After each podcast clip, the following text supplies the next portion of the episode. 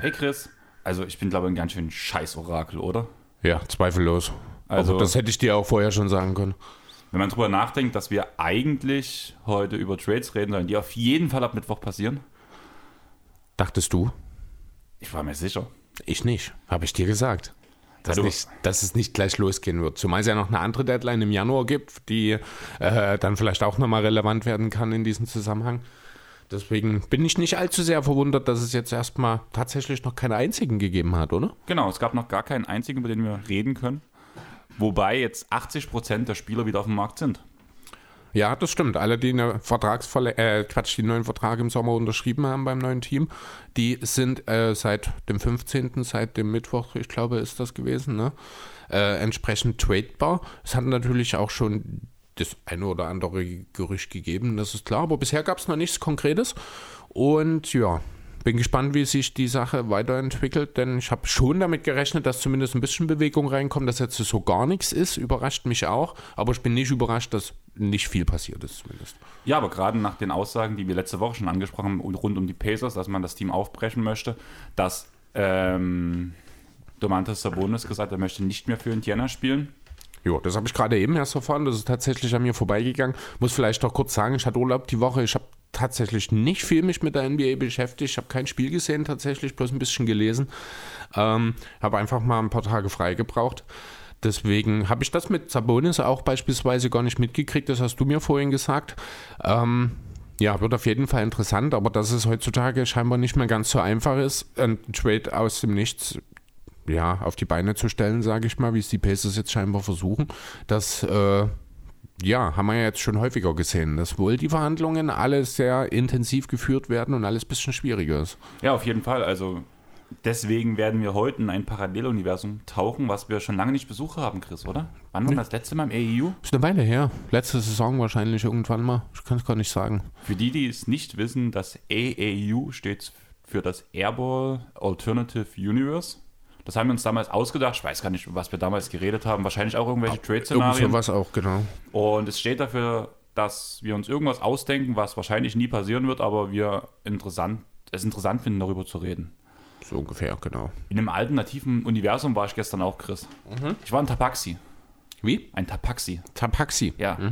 Weißt du, was das ist? Nee, aber du wirst mir bestimmt gleich sagen. Ein Jaguar-Mensch. Ich habe meine Ein aller... Jaguar-Mensch. Ja. Ach, Ach, du warst ein. Ich, hab, du, ich war in. Nein, Okay. ich war ein. Ich habe meine allererste Dungeon and Dragons Pen and Paper Runde gespielt. Okay, cool. Hat echt Spaß gemacht, war eine coole Runde. Haben erstmal Charaktererstellung gemacht. Also Mhm. ich bin ein Waldläufer, was halt zu einem Jaguar-Menschen sehr gut passt, finde ich. Mit einer Spezialisierung auf, ähm, also ein Krimineller nennt sich das dort. Mhm. Und dann kriegst du einen Unterberuf, den würfelst du aus. Und da bin ich Assassine geworden. Praktisch. Aber und danach würfelst du auch noch deine ganzen Werte aus, also wie stark du bist und so weiter und so fort. Das ist eigentlich ganz cool. Du Mhm. hast, glaube ich, fünf Würfel oder vier Würfel.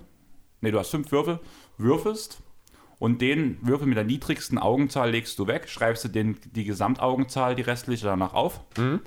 Und danach tust du das insgesamt sechsmal wiederholen. Danach musst du deine Skills ähm, verteilen. Achso, dann hast du halt sechs Ergebnisse sozusagen und die kannst du frei verteilen. Und dann. ich habe es geschafft, mit fünf Würfeln, wo die niedrigste Augenzahl weggenommen wird, ja. eine vier zu würfeln. Wie eine vier. 1, 1, 1, 1. Echt? Und danach der fünfte 1. Ach so, okay. Hast einen Kniffel gewürfelt. Herzlichen Glückwunsch. Super. Kriegt ihr sehr viel. Den musste ich nun auf irgendeine Spezialfähigkeit verteilen. Ja. Also du hast halt Wahrnehmung, Geschicklichkeit, Conditioning, das ist so Gesundheit und sowas. Conditioning, ja. Genau. Intelligenz, Charisma.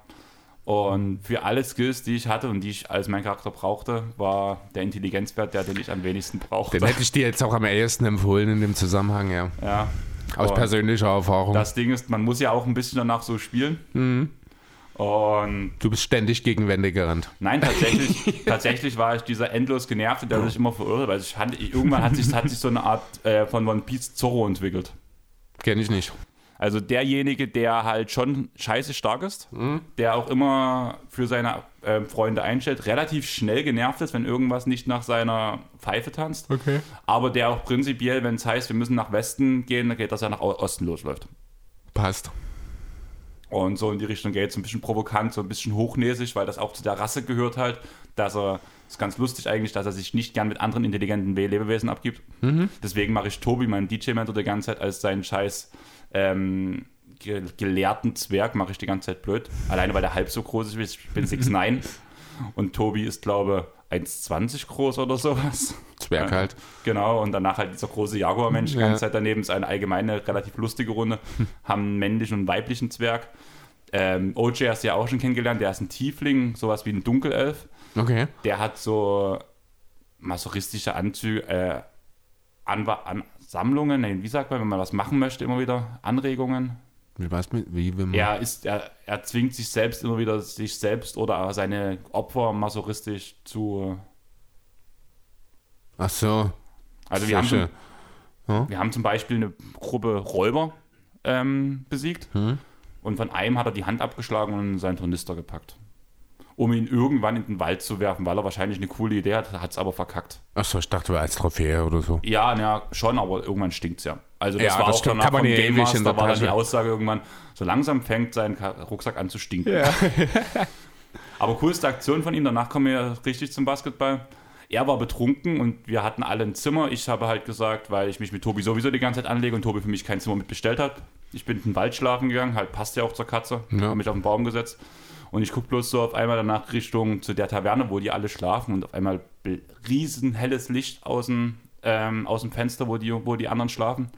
Und OJ hat seine magische Fähigkeit Lumos eingesetzt, um das Kissen von Tobi Seine zum magische Fähigkeit, Lumos, immer äh, Harry Licht, Potter heißt, halt. Licht, Licht heißt die, ich nenne die immer Lumos wegen Harry Potter. Ja, ach so, okay. Ja. Und hat das Kissen von Tobi so hell zum Leuchten gebracht, obwohl er gerade geschlafen hat und im Kopf Richtung Kissen geguckt hat. Das, oh das, das, nein, ist das mies. ja, er war halt betrunken. Ja, Also betrunken im Spiel und danach später betrunken auch im Real Life. okay. Waren alle relativ gut dabei. Ich bin allerdings fit, Mhm. topfit. Hast du heute schon gemerkt und deswegen würde ich sagen, wollen wir direkt reinstarten. Ah, ich wollte schon eigentlich noch ein bisschen was über mein neues Spielzeug erzählen. Okay, ich habe gerade über, mein, hab Genau. über meine alternative Welt erzählt und du tust jetzt über dein reelles Spielzeug erzählen. Ja, mein reelles Spielzeug. Meine neue Xbox ist endlich da. Ich war ja doch sehr gespannt drauf, wie sich das Ganze auswirken wird jetzt. Ich habe jetzt, ähm, ja, mir natürlich 2K22 dann gleich damit zu, dazu gekauft. Das war ja der Plan schon immer. Neue Konsole, neues 2K.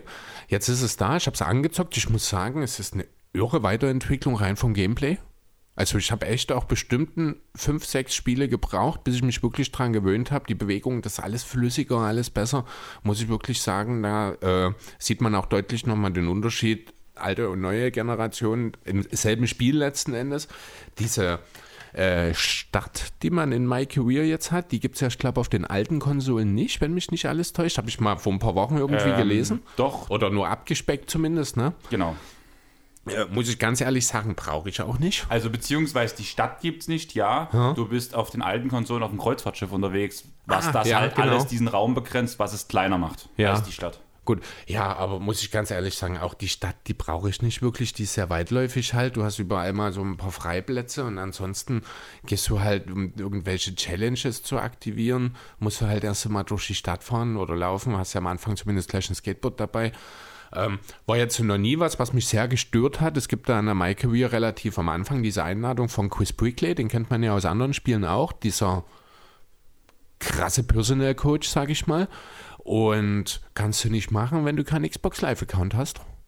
Also so das, viel auch hier. ja, das fand ich äh, wirklich ein bisschen schwach. Da hat man bei 2K, finde ich, ein bisschen auch in die falsche Richtung entwickelt sich, äh, dass man an der Stelle wirklich halt ohne einen Live-Zugang, ich weiß nicht, wie er bei der Playstation heißt, ob das dort dasselbe PlayStation ist. Plus. Ja, genau.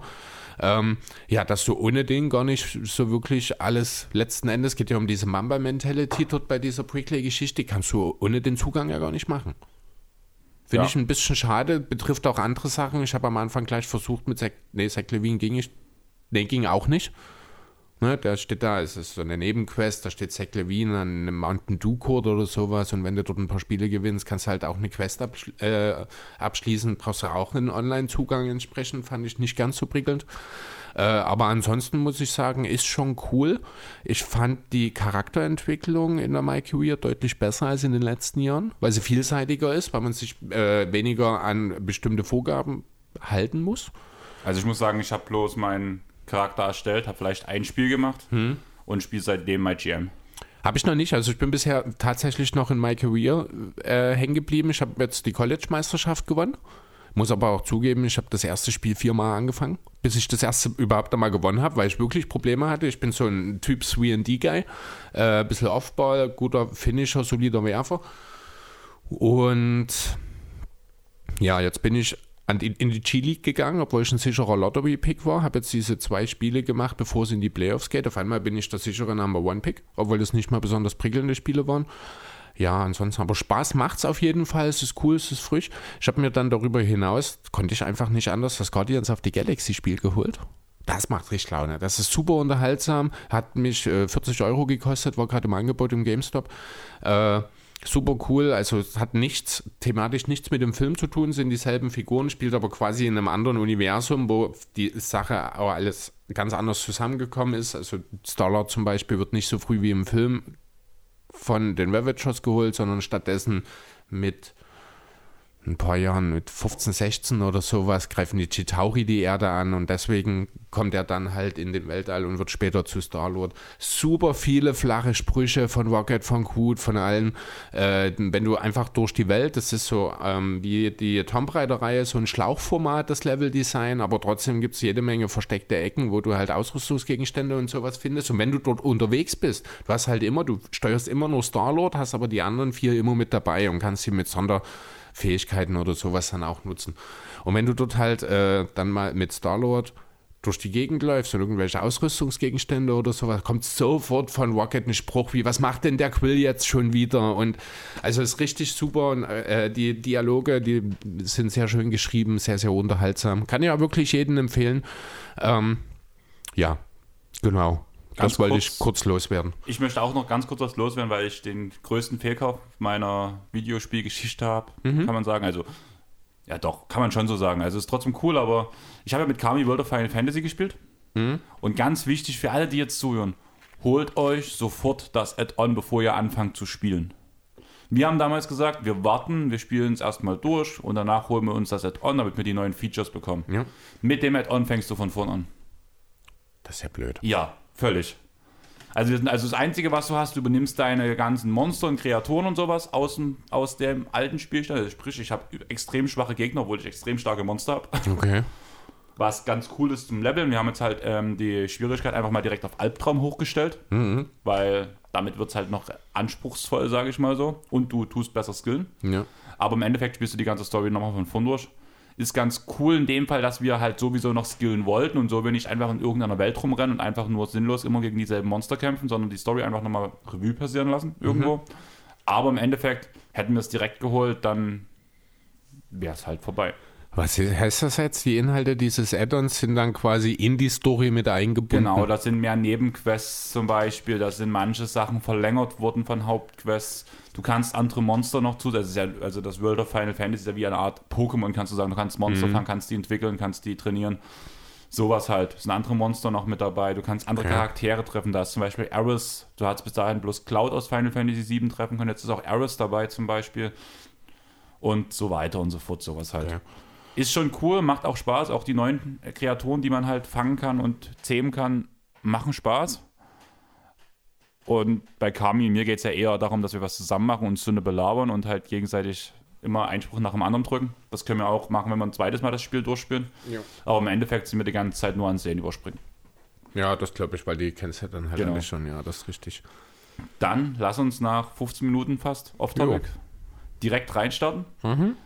Ja, wollen, wir haben von uns das große Thema, die Indiana Pacers, schon so ein bisschen angesprochen. Jo. Was ist nun die Sache? Wollen die Pacers komplett einreißen? Wollen sie äh, vielleicht ähm, plus ein paar Stars weggeben? Angeblich hieß es am Anfang ja, man möchte LeWirt Sabonis und Turner traden. Einen Tag später wurde zurückgerudert ähm, und wurde gesagt, eigentlich nur einen von unseren Stars. Dann hat Sabonis gesagt, ich möchte nicht hier sein. Bei Turner seinen Leistungen pro Spiel ist auch ein klarer Abfall zu erkennen. Und eigentlich, wie wir letzte Folge ja schon gesagt haben, steht eigentlich alles dagegen, dass man einen harten Rebuild mit diesem Team machen kann. Ja, gut, also ähm, grundsätzlich erstmal die Frage, will man jetzt alle oder will man einen abgeben, ist es erstmal klar, dass du alle verfügbar machst und erstmal guckst, was kommt für Angebote rein und dann entscheidest du eben, bist du äh, jetzt, hast du jetzt ein Angebot da, wo du sagst, du gibst ein oder zwei davon ab und hast perfekte Komplementärspieler, um dann um den dritten herumzubauen oder andersrum. Ähm, das musst du dann natürlich schauen. Also ich denke, die Pacers sind da relativ offen rangegangen, haben erstmal die Namen auf den Markt geworfen und schauen halt jetzt, was sind die besten Konstellationen, die äh, ja, die sich einfach ergeben dann von Seiten der anderen Teams, welche Angebote da sind. Es ist natürlich relativ schwierig für die Pacers. Zum einen hast du da Caris LeVeur, der ja doch den einen oder anderen, ja, das eine oder andere Fragezeichen bezüglich seiner Gesundheit auch mitbringt. Ja, wahrscheinlich ein super talentierter Guard ist, der auch noch nicht an der Grenze seiner Schaffenskraft angelangt ist, wie ich finde. Der aber ähm, ja, wie gesagt, halt verletzungsbedingt und vielleicht auch ein bisschen aufgrund der Rolle, die er in diesem Team spielt, nicht so ganz ideal äh, bisher seine Stärken aufs Parkett bringen konnte. Andererseits hast du dann halt mit den beiden Bigs, Turner und Sabonis, zwei Spieler, von denen ich immer noch der Meinung bin, dass sie theoretisch zusammen funktionieren sollten. Äh, andererseits tun sie es offensichtlich nicht, weswegen das Ganze jetzt wahrscheinlich zwangsläufig dann halt auch darauf hinauslaufen muss, dass man etwas tut. Genau. Ob es dann Turner oder Sabonis sind, da tue ich mich schwer. Ich würde mich wahrscheinlich für Sabonis entscheiden und lieber Turner abgeben wollen. Ich finde halt, dass Sabonis hat, also es ist einfacher, Turner zu traden, finde ich. Das auch, ja, stimmt. Ich finde aber, Sabonis bringt dir mehr. Ich meine, klar, Turner hat äh, einen ganz klaren Skill in Sachen Wim Protection, ist ein guter Defensivsender, bringt den Wurf mit, auch wenn er sehr zögerlich ist, er kann ihn treffen. Karriere 35% Dreier ist sehr gut für einen Center. Ähm, aber ob Miles Turner wirklich ein Star in der Liga sein kann, da habe ich durchaus meine Zweifel dran. Ähm, auch ob er denn eine gute zweite Option sein kann, wenn ich ehrlich sein soll, das traue ich Sabonis andererseits unter Umständen schon zu, weil er halt eben auch ja, so viele Skills mitbringt, das Playmaking aus dem Post, allgemein eigentlich alles, was er im Post macht. Ähm, wenn er als Center eingesetzt wird, finde ich, ist er auch defensiv, solange er sich nicht zu viel bewegen muss, sage ich mal, jetzt kein Totalausfall. Also er kann zumindest äh, sein Mann auch in Zonen oder in Gruppennähe stehen. Deswegen an der Stelle, wenn ich mich zwischen den beiden Big Men entscheiden müsste, würde ich lieber an Pacers Stelle Turner traden anstatt Sabonis. Aber ja, wie du schon sagst, Turner ist grundsätzlich auch einfacher zu traden, was natürlich auch so ein bisschen die Konsequenz hat, dass das Skillset von Turner einfach auch besser in andere Teams einzubinden ist. Wenn du für einen Spieler wie Sabonis tradest, musst du das passende Material dann schon da haben wahrscheinlich. Genau, und das haben halt wirklich nicht viele Teams. Ja. Aber Chris, lass uns jetzt wirklich uns mal in den GM-Posten begeben und auf dem GM-Posten trinkt man sehr gerne Kaffee. Mhm. Möchtest du einen Kaffee? Hast du Milch? Ich habe keine Milch. Nee, dann will ich auch keinen Kaffee. Deswegen bin ich extra nochmal in die Küche gegangen. Deswegen wollte ich das ja, erstmal geklärt dachte haben. Dachte ich mir schon. Dann, Leute, lasst uns den Kaffee einschenken und darüber reden, wie wir Sabonis, Turner oder hast du was zu LeWirt? Ähm, ich hätte gerne was zu LeWirt gehabt. Das ist allerdings an den Tradefristen des potenziellen Gegenspielers gescheitert, weil der Sabiano verfügbar ist. Ach so. Also ich habe mir... Hast du was über Sabonis, sagen wir mal so? Nee. Wollen wir dann mit Sabonis anfangen? Mhm. Ich habe für Sabonis zwei, drei Deals zu Sabonis rausgesucht. Mhm. Mit dem ersten, mit dem ich anfange, bin ich noch sehr unzufrieden. Also meine ersten zwei sind jeweils Deals mit den New York Knicks. Okay. Du hast schon gesagt, Sabonis ist idealer, wenn du ihn als ersten Center einsetzen kannst. Mhm. Und die Pacers haben ja unter anderem gesagt, entweder Rebuild oder Retool. Mhm. Sprich, dann müsst ihr ja irgendwie irgendwas umbauen. Und deswegen habe ich Sabonis in ein Paket gesteckt, wovon nix wahrscheinlich noch ein Pick mitkommen müsste. Ähm, gegen, oder auf jeden Fall noch ein Pick mitkommen müsste. Gegen Nerlens Noel, Obi Toppin und Quentin Crimes. Nee. Würde ich an nix Stelle nicht machen. Warum? Weil du dann ein Bigman-Duo Wendell und Sabonis hast, was zwar offensiv durchaus Potenzial hat, aber die Defensive, die den Knicks ja ohnehin in dieser Saison doch durchaus ihre Probleme bereitet, die wird nicht besser dadurch.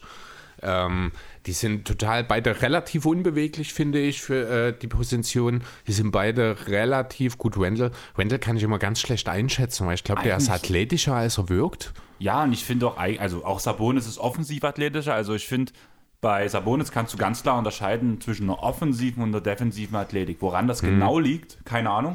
Aber offensiv hat er die Athletik. Ja, aber Fakt ist, keiner von beiden kann auch nur ansatzweise bei einem Pick and Roll und einem Switch von einem gegnerischen Guard bleiben. Äh, Und dort finde ich, hört dann schon jeder, jedes Gedankenspiel auf. Ich finde, das macht beispielsweise Noel sehr ordentlich. Ich denke, da kann man potenziell vielleicht in zwei, drei Jahren noch von einem Top-In was erwarten.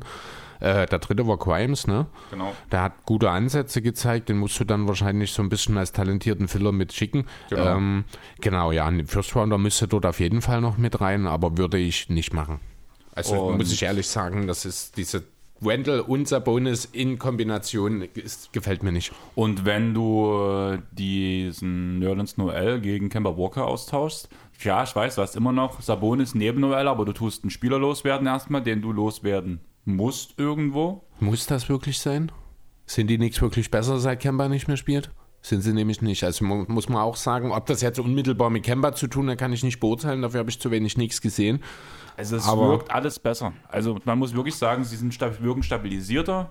Aber sind nicht die Knicks richtig abgekackt, seit Kemba nicht mehr spielt? Ich mache mir kurz die Game Logs auf, warte. Also sie kacken die ganze Zeit schon ab. Ähm, seit Kemba nicht mehr spielt, haben die Knicks drei Spiele gewonnen und sechs verloren. Davor hatte Ist- man einen relativ langen Losing Streak. Davor hat man LW, LW, LW, LW, LLW.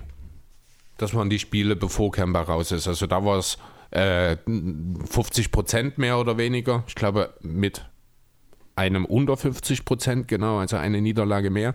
Ähm, aber seitdem hat man nur drei von neun Spielen gewonnen. Also es ist nicht besser geworden, seit Kemba raus ist. Ganz im Gegenteil.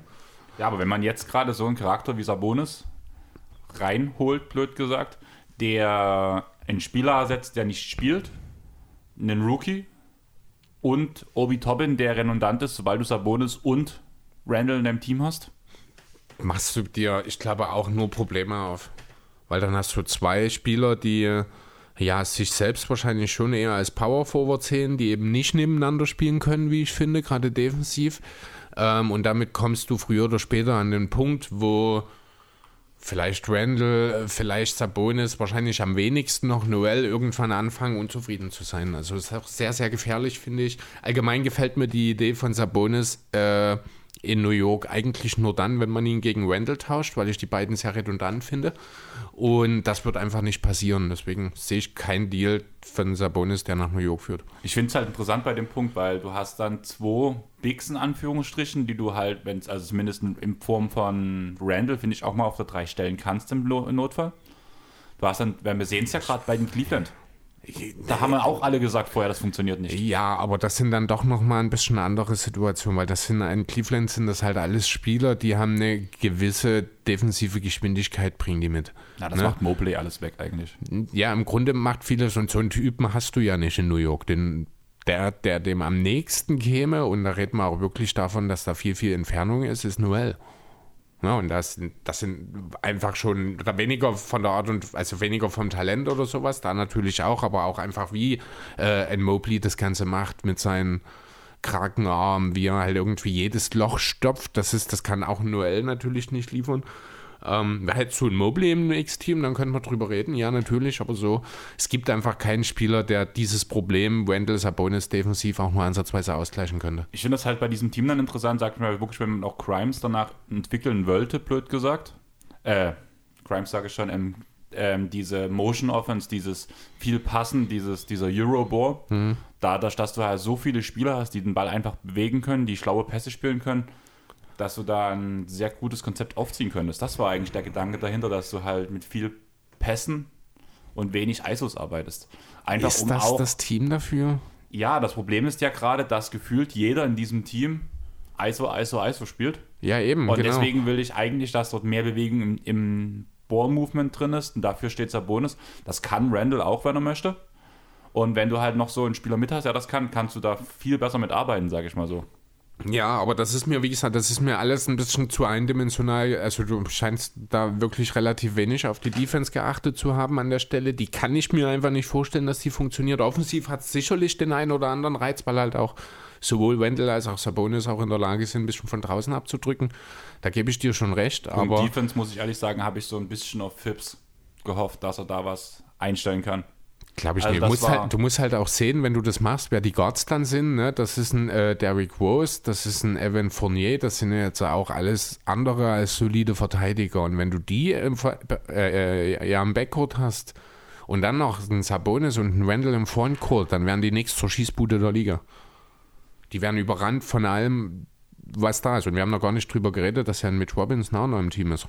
Genau. Ne? Unter den, den Hatte ich, hm. Den hatte ich auch erst bei ein paar Punkten mit drin.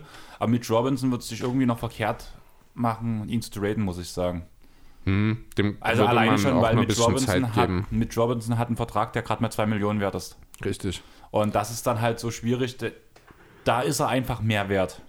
Das, äh, dieser Vertrag wäre an der Stelle wahrscheinlich, das ist, wenn du wirklich einen, einen Star oder irgendetwas hast, den du traden willst, dann gibst du Robinson als Talentierten mit kleinem Gehalt mit rein, dann würdest du das tun, aber ansonsten sehe ich es auch genauso. Äh, gibst du ihn nicht ab. Allgemein sehe ich bei den Knicks weniger Probleme auf den großen Positionen als vielmehr auf dem Flügel und den Guard-Positionen eben in der Defense, weil dort halt ja, die Idee, die wir im Sommer hatten, haben wir ja alle gesagt, die ist erstmal grundsätzlich gut und die ist nachvollziehbar, aber scheinbar ist es halt doch ja, um einiges problematischer, gerade defensiv, als wir uns das ja, erwartet haben. Na, das war ja eigentlich genau das, was wir gesagt haben. Dass Aber es ist halt doch noch mal mehr. muss, haben mhm. wir gesagt, dass es funktioniert.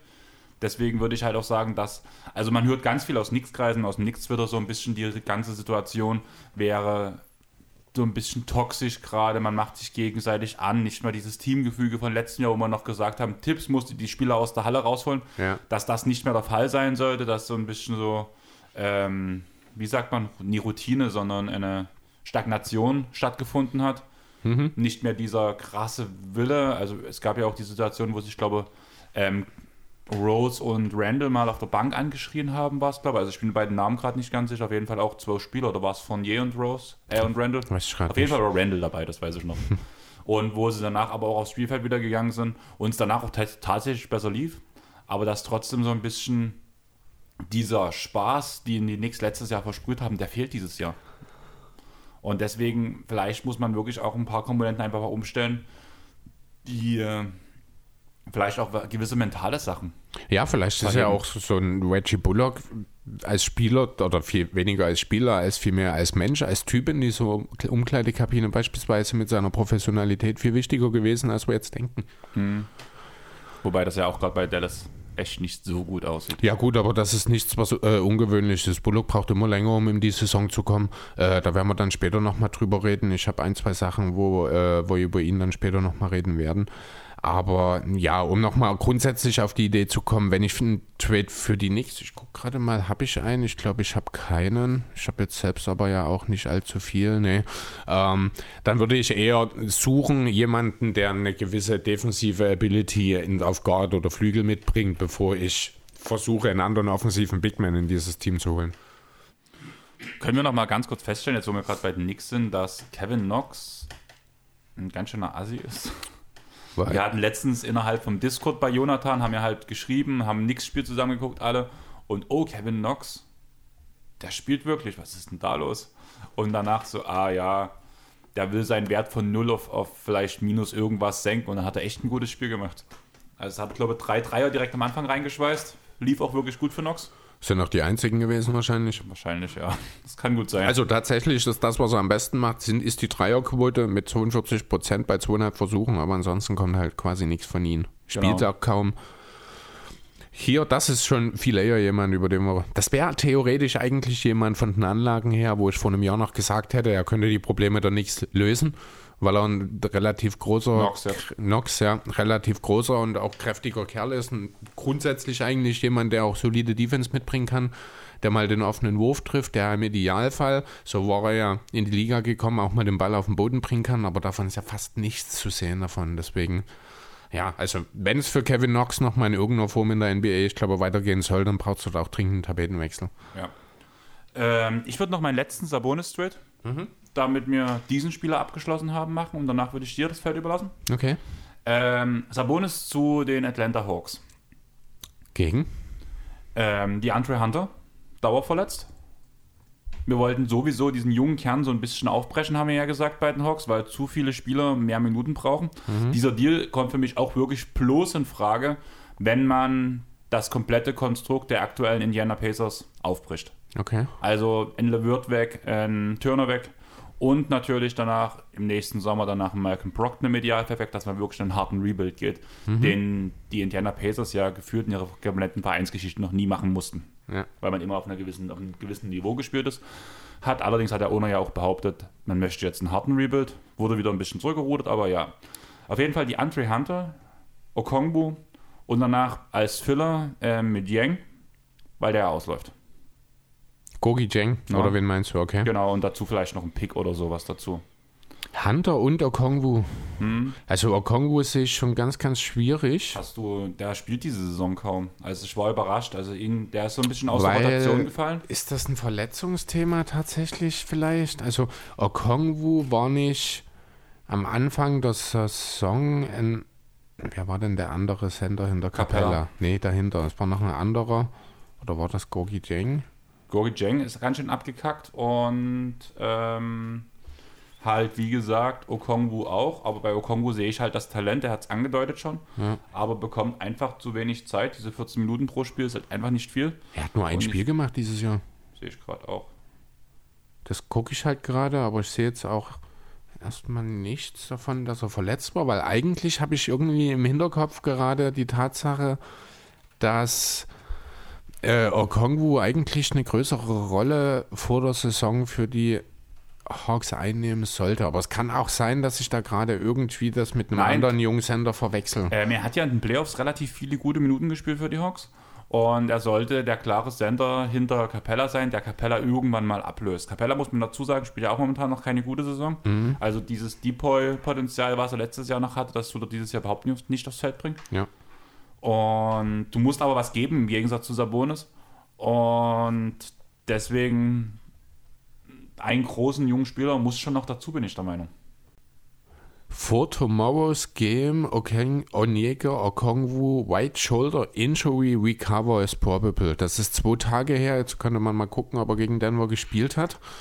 Ähm, das scheint unter Umständen wirklich, ja, vor zwei Wochen war er close to return. Also ich glaube, der ist jetzt gerade erst aus einer Verletzung wiedergekommen. Ist auch gut möglich, dass Okongwu gerade jetzt erst sein erstes Spiel gemacht hat.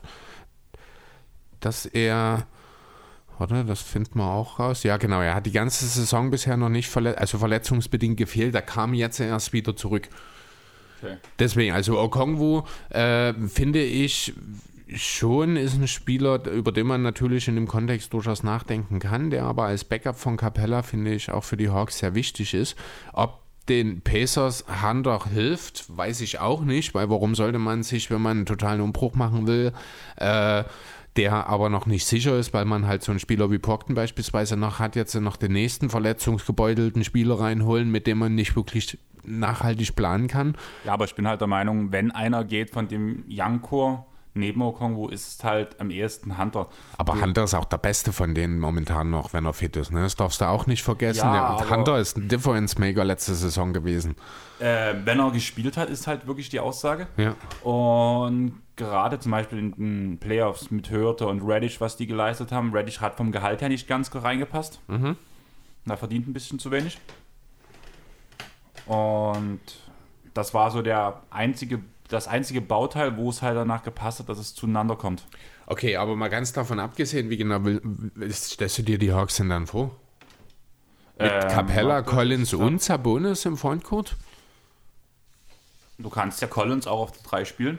Ja. Dass wir danach, ähm, ich, ich, dort tendiere ich wirklich drauf, dass Capella auf den Punkt wiederkommt, den er letztes Jahr gezeigt hat, wo wir bei ihm als legitimen Deeper-Kandidaten geredet haben. Vor allem am Anfang der Saison. Dann Young, ähm, Bogdan, Collins, Sabonis, Capella.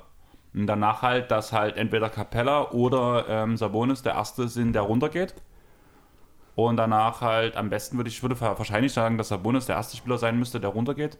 Dass er danach als Big Man, als mit dem Bankline-Up aufs Feld kommt, wo er halt danach auch den Ball zum Rotieren bringen kann und danach vor allem Spieler wie Hertha oder Reddish halt gut einsetzen kann, die draußen schützen halt. Aber, aber, aber was genau erhoffst du dir für die Hawks davon? Also ich sehe keinen, ich muss ganz ehrlich, ich sehe keinen das. Mehrwert davon.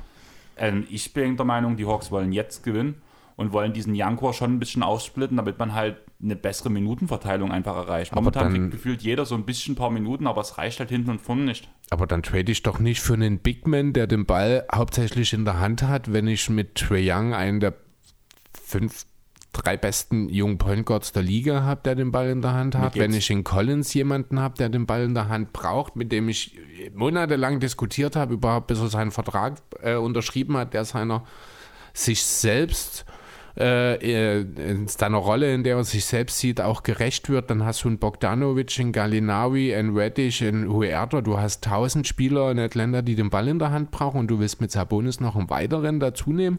Naja, aber du gibst halt zwei Spieler ab, die äh, ich habe aber auch keinen von den Spielern jetzt genannt, die du abgeben wirst. Ja, naja, mir geht es aber vor allem darum, dass du halt Minuten freischaufelst.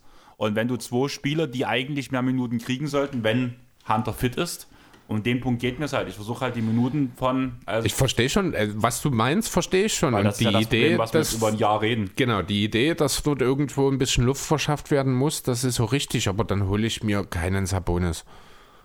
Also ich, ich sehe den Fit nicht, nicht mit Collins und äh, Capella. Wir kommen ja auch wieder an denselben Punkt, den ich bei den Knicks vorhin schon genannt habe. Irgendwann fangen wir an, darüber zu reden, dass mindestens einer von den dreien nicht die Minuten kriegt, die er haben will. Denn ich sehe auch nicht, dass ähm, ein Collins dauerhaft auf der Dreier agieren sollte. Ich finde, es geht eher in die andere Richtung bei ihm. Ähm, dann, wie gesagt, hast du noch jede Menge Ballhändler in diesem Team. Sabonis kann sich dort nicht entfalten. Entweder hast du dort das Problem, dass du Spielern wie Young oder Bogdanovic gezielt den Ball aus der Hand nehmen musst, was ich für keine gute Idee halte, um Sabonis einzufügen in das Team. Ähm, oder du musst halt Sabonis in eine völlig neue Rolle drängen, wo er sich dann wahrscheinlich auch nicht wirklich zufrieden äh, fühlen wird, wo er nicht glücklich sein wird, wenn er dann nur noch, ja, teilweise in diese Rolle gedrängt wird, die beispielsweise ein Porzingis letztes Jahr in Dallas hatte. Und in diese Richtung würde es dann gehen. Also ähm, sicher würde rein vom blanken Talent ja, wobei, wenn man Hunter abgibt, kann man darüber auch diskutieren, die äh, ähm, Sabonis die Hawks ein bisschen besser machen. Aber den Fit spielerisch von wie hinten sehe ich überhaupt nicht, muss ich ehrlich sagen. Das Ding ist halt, er könnte für mich diese Rolle ausfüllen, die Gallinari nicht schafft. Aber Gallo, ich komme von der Bank. Ja. Was für eine Rolle halt meinst darum, du? Ja, am Anfang war ja nicht geplant, dass Gallo mit seinen 20 Millionen von der Bank kommt. Am Anfang, wo man ihn Doch, designt hat. Er ist sogar ganz genau mit dies, damit äh, geholt worden. Er kriegt so viel, damit er von der Bank kommt. Das war das Argument damals, dass man ihn geholt hat. Okay, irgendwie hatte ich das anders im Kopf. Nee, noch. Gallo ist als Bankspieler geholt worden. Bei Bogdanovic war das ein bisschen anders, wo es ein bisschen hin und her ging. Aber Gallo ist ganz klar damals überbezahlt worden, damit er von der Bank kommt in Atlanta. Also ich verstehe deinen Punkt, wie gesagt, vor allem aus Pacers Sicht äh, würde das durchaus Sinn machen, aber die Hawks würden über diesen Deal, ich glaube, nicht mal ansatzweise nachdenken. Also Und ich würde es nicht wir, tun. Ähm, danach zum Beispiel müssten, das, hat, das hatte ich halt auch mal mit durchgeguckt, das wäre mir aber zu viel wert gewesen, wenn wir Hunter zum Beispiel rausnehmen würden, ne? Hm. müsste man ihn vom Geld her mit, mit, mit Reddish und Huerta zum Beispiel ersetzen. Ähm, damit, hat, ja. damit behältst du den einen Free D-Spieler, der den Ball nicht in der Hand braucht und mit Huerta und Reddish hast du zwei Spieler, die den Ball in der Hand brauchen, um ideale Aktionen zu setzen. Wäre sicherlich auch für die Pacers nochmal interessanter, finde ich, weil das auch mehr Rebuild ist. Ähm, Du hast immer noch das Problem, dass du Collins neben Sabonis halt hast. Das wird auch immer ein Problem bleiben, das, äh, mit dem du mich nicht überzeugen kannst. Also deswegen würde ich auch immer Nein sagen. Ähm, aber dann ist halt auch noch die Frage, gehst du hier nicht vielleicht das Risiko eben mit Hunter, wenn er eben nicht konstant fit bleiben kann, hast du hier dann für einen, ich wiederhole, sehr, sehr schlechten Fit zwei deiner sehr, sehr talentierten jungen Spieler abgegeben. Das ist halt auch nicht die Lösung. Also ich kann, ich sehe keinen, also Sabonis zu Atlanta sehe ich ohnehin nicht, aber mich, mir würde jetzt auch nichts einfallen, so richtig aus Hawks Sicht, um das Ganze schmackhaft zu machen. Was halt viel damit zu tun hat, dass Hunter eben wieder verletzt ist. Muss man auch dazu sagen. Sonst würde die Situation vielleicht ein bisschen anders aussehen. Aber eben wegen dieser Verletzung glaube ich auch nicht, dass in Atlanta was passiert, solange sich äh, das bei Hunter nicht bessert. Ja, aber man muss ja irgendwann mal aufbrechen, weil die Vertragsverlängerungen stehen zum Teil halt nächstes Jahr schon an. Ja, dann kannst du immer noch, wie viele seinen Trades gab es in den letzten Jahren? Also da mache ich mir gar keine Gedanken. Im Zweifel bezahlst du halt erstmal und tradest ihn später. Das sehe ich wirklich kein Problem. Dann wäre meine Frage, hast du was mit den Hawks? Mit den Hawks habe ich nichts, aber ich habe was für Turner. Hau mal raus. Ähm, ist ein Deal, der war eigentlich ein bisschen größer geplant, der funktionierte nicht. Eben weil da ein Spieler damit drin war, wie, ich rausge äh, wie sich rausgestellt habe, der ab Januar verfügbar ist. Deswegen dreht sich im Endeffekt nur um drei Spieler. Und zwar haben wir auf der einen Seite Miles Turner und auf der anderen Seite haben wir Miles Plumley und PJ Washington. Da müsste man vielleicht drüber nachdenken, ob Charlotte noch einen Pick dazulegen muss. Finanziell würde es funktionieren. Man hätte auf Anhieb das Senderproblem äh, in Charlotte gelöst. Er bringt eben Wim Protection und gleichzeitig noch das Stretching, um den vielen Ballhändlern, die die Hornets haben, entsprechend Platz in der Zone zu bringen. Ähm, Turner könnte in einer ja, vier Playmaker-Lineup mehr oder weniger dann spielen oder einer mit drei Playmakern. Äh, wenn du dann letzten Endes Lamello, Wosier, ähm, Hayward, Turner und ich weiß nicht, ob der vierte dann entweder einer der Martins wäre oder Kelly Upe. Ne, mit Plumlee und Washington gibt man ja de facto dann zwei Starter ab, holt nur einen wieder raus. Müsste man also auch im Teamgefüge ein bisschen was anpassen dann. Die Ursprungsidee wäre eigentlich gewesen, dass wir diesen Deal noch um Caris LeVeur und Terry Rozier erweitern. Dann hätten wir, also äh, Volsier war dann hier auch der Spieler, der wegen seiner Extension erst ab Mitte Januar verfügbar ist, weswegen ich ihn jetzt hier nicht mit drin habe. Nachdem ich kurz drüber nachgedacht habe, nachdem ich festgestellt habe, dass es nicht geht, war das aus Hornets Sicht wohl sogar wirklich ganz gut. Denn zum einen war ich überrascht, dass die beiden nur einen Monat auseinander sind. Ich dachte, LeVeur wäre ein, zwei Jahre jünger als Volsier, um ehrlich zu sein. Äh, zum anderen bin ich der Meinung, dass rein talentmäßig LeVeur ein bisschen mehr zu bieten hat, als es bei Wosier der Fall ist. Aber, und da kommen wir an die Krux, LeVeur ist ein On-Ball-Typ. Während Wosier gelernt hat, gerade äh, in den letzten Jahren, dass er eben auch neben dem Ball agieren kann, effizient auch aus dem Spot-Up ist, das hat äh, bei LeVeur bisher noch nicht funktioniert. Das war in Brooklyn nicht der Fall. Das war in Indiana bisher nur bedingt der Fall. Er ist halt einfach effektiver, wenn er den Ball in der Hand hat, als wenn er in Spot-Up agiert. Deswegen ist es ganz gut, dass dieser Deal an sich dann aus den fünf Spielern nur diese drei geworden sind. Hier muss ich aber ganz klar sagen, finde ich, das ist ein Mehrwert für beide. Du hast eben mit Turner in Charlotte den Sender, den du immer brauchst. Du hast in PJ Washington einen sehr talentierten jungen Bigman, den du direkt als Komplementärspieler zu deinem neuen Sender Sabonis aufbauen kannst.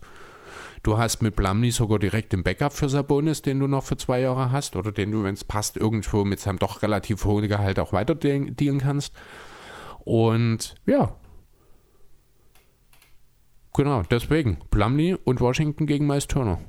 Wie gesagt, eventuell müsste äh, noch ein Pick in irgendeiner Form mit rein, da könnte man durchaus drüber diskutieren, aber grundsätzlich finde ich, ist das ein Win-Win für beide Seiten.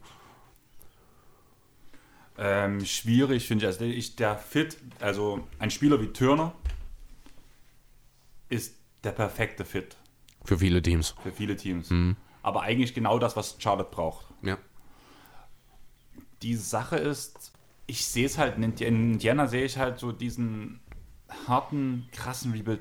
Gib noch mal ganz kurz alle Namen noch mal, dass ich mir es aufschreiben kann. Mason Plumley und PJ Washington gegen Miles Turner. PJ ist doch auch schon 25 oder 26. Echt? Der ist doch erst im zweiten Jahr oder im dritten jetzt. Im dritten. PJ Washington ist 23. 23. Okay, ich habe ihn jetzt älter im Kopf gehabt. Mhm. Nee, der spielt jetzt tatsächlich erst sein drittes Jahr. Ich finde, da ist auch durchaus Talent da. Gerade halt der Fit. Ähm, er ist ein guter Defender gerade wenn er eben nicht selbst als Center agieren muss, sondern noch jemanden neben sich hat und dann so ein bisschen ähm, ja, beweglicher agieren kann und so ein bisschen als Help Defender auch arbeiten kann, äh, finde ich, dazu ist Washington ein guter Spieler. Typ, der da defensiv seinen Einfluss haben kann. Offensiv ist er mit seinem Wurf und mit seinen Skills durchaus in der Lage, sowohl zu den aktuell noch vorherrschenden Guards in Indiana als auch zu dem dann Sender Sabonis eine gute Ergänzung zu bieten. Und ja, und wie gesagt, gut, über Turner und Wash, äh, über Charlotte haben wir schon gesprochen. Also ich sehe wirklich, das Einzige, was halt so ein bisschen das Problem ist, ist dieser Blumley-Deal mit der seinen 9 Millionen, die er noch äh, zweimal bekommt. Also 18 Millionen, die er noch, über 18 Millionen, die er noch in seinem Vertrag hat für die nächsten zwei Jahre. Aber damit ja, das sollte eigentlich nicht unbedingt ein Dealbreaker an der Stelle sein, weil du halt auch ein 18 Millionen Gehalt von Turner hast. Ich habe auch lange geguckt, aber ähm, ansonsten ist es relativ schwierig, einen Deal mit den Hornets um Turner irgendwie zusammenzustellen, weil die Verträge alle ein bisschen seltsam sind. Über einen Lamello oder sowas oder ein Hayward habe ich gar nicht drüber nachgedacht. Auch ein Kelly Oubre nicht, der jetzt wieder verfügbar ist. Und dann bist du bei der Gehaltsstruktur in Charlotte relativ schnell an dem Punkt, wo du über Washington und Blumley reden musst. Mhm. Wenn bei Spotrack die Sachen grau hinterlegt sind, ist das nicht garantiertes Gehalt? Keine Ahnung. Bist du bei also Washington gerade? Ich habe es gerade hier. Bei Mason Plumlee für die nächste Saison sind zumindest bloß 4 Millionen garantiert. Ach so, gut, das kann sein natürlich, dass der... Das wollte ich halt ja, gerade mal gucken. Klar. Ja, genau, hier garantiert 4,26 Millionen. Und das würde dann schon wieder gar nicht so sehr wehtun. Ja, dann wäre das so. ja noch ein Deal, um, also noch ein Grund genau. mehr, das für die Pacers schmackhaft zu Weil machen. Weil irgendwas war bei mir gerade hm. im Kopf, irgendwie, dass der Plumlee-Deal nicht 100% garantiert war. Deswegen okay. hatte ich das gerade im Kopf, was es ja nur noch passender machen würde, Richtig. gesagt. Zumal auch Plumlee eigentlich kein schlechter Spieler ist. Also ich bin. Nee, als Backup-Sender ist er genau. durchaus zu gebrauchen. Es ist halt. Für ein Team mit Playoff-Ambitionen ist er halt kein Starting-Sender. Das Ding ist, was ich mich halt frage, ist, ähm, klar, du hast auch mit Washington aufgrund des Alters einen Spieler, der halt noch jung ist, wie ich gerade gemerkt habe. Ich dachte halt erst später in die Liga gekommen. Dass mhm. das sein zweites oder drittes Jahr ist, hatte ich im Kopf, aber ich dachte erst relativ spät in die Liga gekommen. Aber ich sehe ähnliche Probleme wie in Washington, wenn man wirklich komplett einreisen möchte. Äh, wie in Washington, wie in, in Charlotte. Wenn man komplett einreisen möchte. Das sind ja blöd gesagt die ganzen Sachen, die du mal aufziehst, warum Washington nicht funktioniert, weil das ganze Konstrukt ringsherum nicht passt. Klar, neben Sabonis hast du eine. Ich du hast jetzt schon wieder Washington gesagt und Indiana gemeint, oder?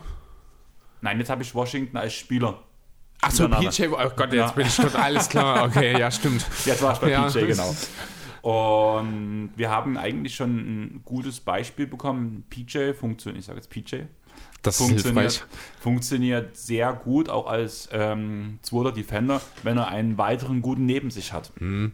Und den, also einen guten Big Defender, muss man dazu sagen. Das ist ja so ein Grund, warum du ihn auch eher oft schlechter siehst, als ich ihn zum Beispiel auch sehe. Mhm. Und das ist halt aufgrund, dass halt das Material ringsherum nicht stimmt. Und da haben wir diesen Punkt mit Sabonis danach, dass mir dass ich Washington und Sabonis nebeneinander offensiv sehr gut sehe. Ja. Aber vor allem defensiv wieder, ähnlich wie bei diesem Next-Thema, dass die beiden zusammen nicht funktionieren, weil halt PJ ist halt ein guter Defender, wenn er von der als aus der Help kommt. Mhm. Und aber die, da greift man ihn halt direkt an, weil Sabonis aus der Help nicht machen kann. Weißt du, ich meine? Ja, ich verstehe schon. Ich, ich verstehe, was du meinst. Ich finde den Fit trotzdem noch deutlich besser, besser und als passender Wendell, ja. als Wendell ja. und Sabonis. Ähm, ich finde, es würde den Hornets an der Stelle definitiv auch deutlich weiterhelfen. Also rein qualitativ finde ich, den ist dann Hornets der Upgrade.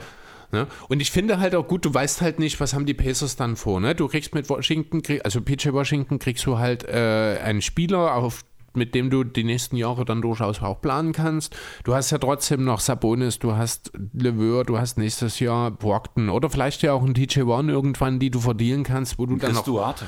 Na, das, ja gut, das ist ein alter Rookie, das könnte also durchaus auch 24, sein. Ja, stimmt. Also der ist halt, ne? Tiers Duarte ist genau in diesem Alterskonstrukt um Levert, um Sabonis und Turner. Wo wir immer noch von jungen Spielern reden, die mir halt verdienen. Das fand ich halt so schwierig bei mhm. ähm, Indiana dass du Deals findest für relativ junge Spieler, wo du halt sagen musstest, wir wollen in den Rebuild, aber eigentlich haben wir ja den Rebuild mit diesen jungen Spielern, die müssen sich bloß noch weiterentwickeln, aber da die schon so viele Jahre in der Liga sind, so viele Jahre schon zusammengespielt haben, merkt man einfach, dass es nicht funktioniert. Man muss nochmal, blöd gesagt, drei Jahre zurückschrauben. Aber da ist man schon wieder bloß bei 21, 22-jährigen Spielern. Ja, das Problem ist halt in Indiana, du hast viele überdurchschnittlich talentierte Spieler. Du hast auch viele Spieler und da reden wir durchaus von. Viele 2B-Spieler. Ja, genau, ja, darauf will ich letzten Endes hinaus. Viele Lagunen. Ähm, Nein, Lagune, die Ach, Lagune war, 2A, war, ne? war 1A. 1? Nein, du hast. Äh, 1B, 1B. Ich wollte gerade sagen, 1A war es genau. sicher nicht. Ja, 1B okay. war es. Ne? Aber ähm, genau das ist es. Du hast halt einen Sabonis. Willst du kurz auflösen lassen, nur ganz kurz, wenn du es jetzt angesprochen hast. Für die, die es nicht auf Twitter gesehen so. haben, ähm, diese besagte Lagune im letzten Pod war Zach Levine. Und das okay. passt dann auch sehr gut als 1B-Spieler. Jo, genau. Jetzt habe ich vergessen, was ich sagen wollte. Du warst am Strand mit deinem Tequila, nee, Tequila was? nicht, mit deinem Rum Cola, liegst in der Lagune. Nee, das, das ist vor der Lagune. wo, wo waren wir denn gerade? Hast du mich voll rausgebracht vieles überdurchschnittliche so, 2B, genau. 2, ja, 2B Spieler. Genau, ne? In Werden wir jetzt immer so argumentieren? Äh, was? Werden wir jetzt immer so argumentieren mit 1A, 1B, Vielleicht, 2A, wenn es sich anbietet. Ne? Du hast halt, äh, Turner ist ganz klar kein Franchise-Player, Sabonis ist der in diesem Team, der der Sache noch am nächsten kommt, aber hat halt aufgrund seiner Position alleine schon akute Einschränkungen dahingehend. Äh, Brockton ist ein super Rollenspieler, aber auch nicht mehr. Caris LeVert ist vom Talent her jemand, der auch nicht dorthin vordringen kann, aber verletzungsbedingt auch noch nicht mal in der Nähe davon war momentan. Und du hast halt auch keinen. Darf ich ehrlich sein bei ja. LeVert? Also der, er wurde ja schon sehr gehypt, vor allem in seiner Brooklyn-Zeit. Mhm. Und das ist ein Junge mit Riesentalent, der aber ja. schon gewisse Vorverletzungen hatte und dass die ihm zurückgeworfen haben und ihn auch nachträglich einschränken, bin ich der Meinung. Ja, richtig. Einfach genau. auch, weil wieder wo wir letztes Jahr diese, äh, letzte Woche diese Diskussion hatten mit Verletzungen, die einem gewisse Jahre zum Lernen verweigert mhm. haben. Das finde ich, sieht man bei Leveur zum Beispiel sehr extrem. Und mittlerweile ist er von, aus meiner Sicht, früher hatte ich wirklich das Potenzial gesehen, dass er ein sehr guter Starter sein kann. Vielleicht sogar Osterpotenzial damals in der Brooklyn-Zeit, wo er so hochgekommen ist, wo er noch so jung war. Aber mittlerweile sehe ich bei ihm eigentlich die ideale Rolle in einem. Rotationsspieler-Starter oder perfekt als Six-Man. Ja. So typisch, diese typische Derrick Rose-Rolle. Deswegen brauchst du einen LeVert auch nicht nah, äh, zu den Knicks bringen, weil er eigentlich nur die Rolle einnehmen würde, die Derrick Rose genau macht. Ja, ähm, nee, aber das ist vielleicht auch gar nicht so schlecht. Wo es startet ja äh, die ganze Saison und vielleicht ist ja so ein bisschen Produktion von der Bank bei den Knicks auch nicht ganz. Ist sicherlich nicht das Hauptaugenmerk momentan. Darf ich ehrlich sein? Ich sehe Rose bei den Knicks lieber von der Bank. Ja, das vielleicht müsste besser. man auch einfach, äh, wo es, äh, wo es hier sage ich jetzt schon, dann, wenn wir über Leveur halt gerade reden, dann ihn halt starten lassen und wo es von der Bank, gebe ich dir recht, das hat mir auch besser gefallen, aber ja, jetzt ist halt die Point Guard-Situation ja. in New York, wie sie eben ist. Genau, das ist für mich ja. halt redundant, die beiden so ein bisschen, weil die im Idealfall zusammen die ideale Rolle eins zu eins gleich ausfüllen. Mehr oder weniger, das und stimmt schon. Ne? Sobald du jemanden in die Startaufstellung gibst, blöd gesagt, weil würdest du bei 2K sofort so einen Malus bekommen von minus 10.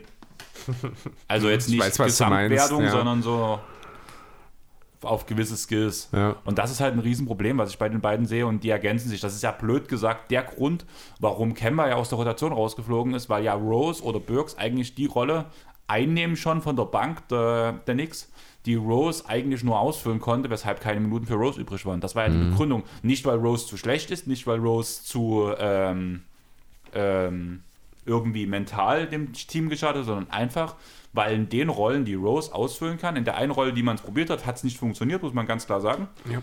Und die anderen Rollen sind einfach besetzt und die Minuten sind nicht da. Und deswegen ist Rose aus der, aus der ähm, Rotation gefallen. Mhm. Sonst gibt es keinen Grund dafür. Was mich dann eher wundert, ist aufgrund der ganzen Verletzungen, gerade im Covid-Protokoll und sowas, dass Rose immer noch keine Spielzeit bekommt. Du meinst Camper, oder? Ja. Ja, gut. Also Namen sind auch diese Woche nicht dein Ding. Ähm, ja, ja, trotzdem, äh, um nochmal. Ich, ich, ich, weiß, ja, ich weiß schon, was du meinst. Ich versuche jetzt gerade nochmal den Bogen irgendwie zu den Hornets zu ziehen. Ähm, was mir gerade auffällt, die Hornets haben 1, 2, 4, 6 Spieler, die nach dem 01.01.2000 geboren sind. Ist auch krass. Also ich fühle mich fühl auch mich wirklich alt, alt genau. also du noch, bei dir ist es ja noch schlimmer als bei mir. Wie gehst du damit um? Ich habe da noch nie ein großes Problem damit gehabt. Alter ist nur eine Zahl. Im Kopf bin ich immer noch 13, deswegen stört mich das nie weiter. Aber wenn man dann doch mal so sieht, Scotty Lewis, James Booknight, Kate Jones, Vernon Carey Jr., Lamello Ball und JT Thor, alle 2000 und 2000 2002, bis 2002 sogar geboren. Das ist schon echt krass. Du realisierst gerade, dass Jürgen nicht, Jürgen nicht mehr spielt, oder? Wer? Patrick Jürgen. Ja, mit dem bin ich noch aufgewachsen. Deswegen. nee. So, jetzt muss Das, ich. wir, das wirkte gerade so wie, Ja. ich kenne gar keinen mehr von den Jungs. Wer sind das? Also wärst du in eine Zeitmaschine gestiegen. Ja. Dein Gesichtsausdruck dazu passte gerade perfekt. So, pass auf, jetzt gucke ich auch aus reiner Neugier, was mich gerade interessiert, dasselbe nochmal kurz bei den Sander. Weil ich glaube, das ist noch krasser. Eins, zwei, drei, vier, fünf. Was? Eins, zwei, drei, vier, fünf. Nee, es ist nur einer mehr, es sind sieben dort. Und, aber der jüngste, Josh Gidde, am Ok- 10. Oktober 2002 geboren. Und der spielt schon eine richtig gute Rolle. Ja, habe ich ja gesagt. Ja, nee, ähm, trotzdem, äh, ich würde Turner sehr, sehr gerne in Charlotte hören, äh, sehen. Ich bin mir, ja, hören dann natürlich auch. Ich wollte eigentlich Lars mal im Vorfeld fragen, was er von der Idee hält, aber da ich diese Woche Urlaub gemacht habe, hatte ich auch keine Lust, darüber groß zu re- diskutieren. Deswegen weiß er Zumal jetzt aktuell noch nichts davon, Zumal es ausgeartet ist.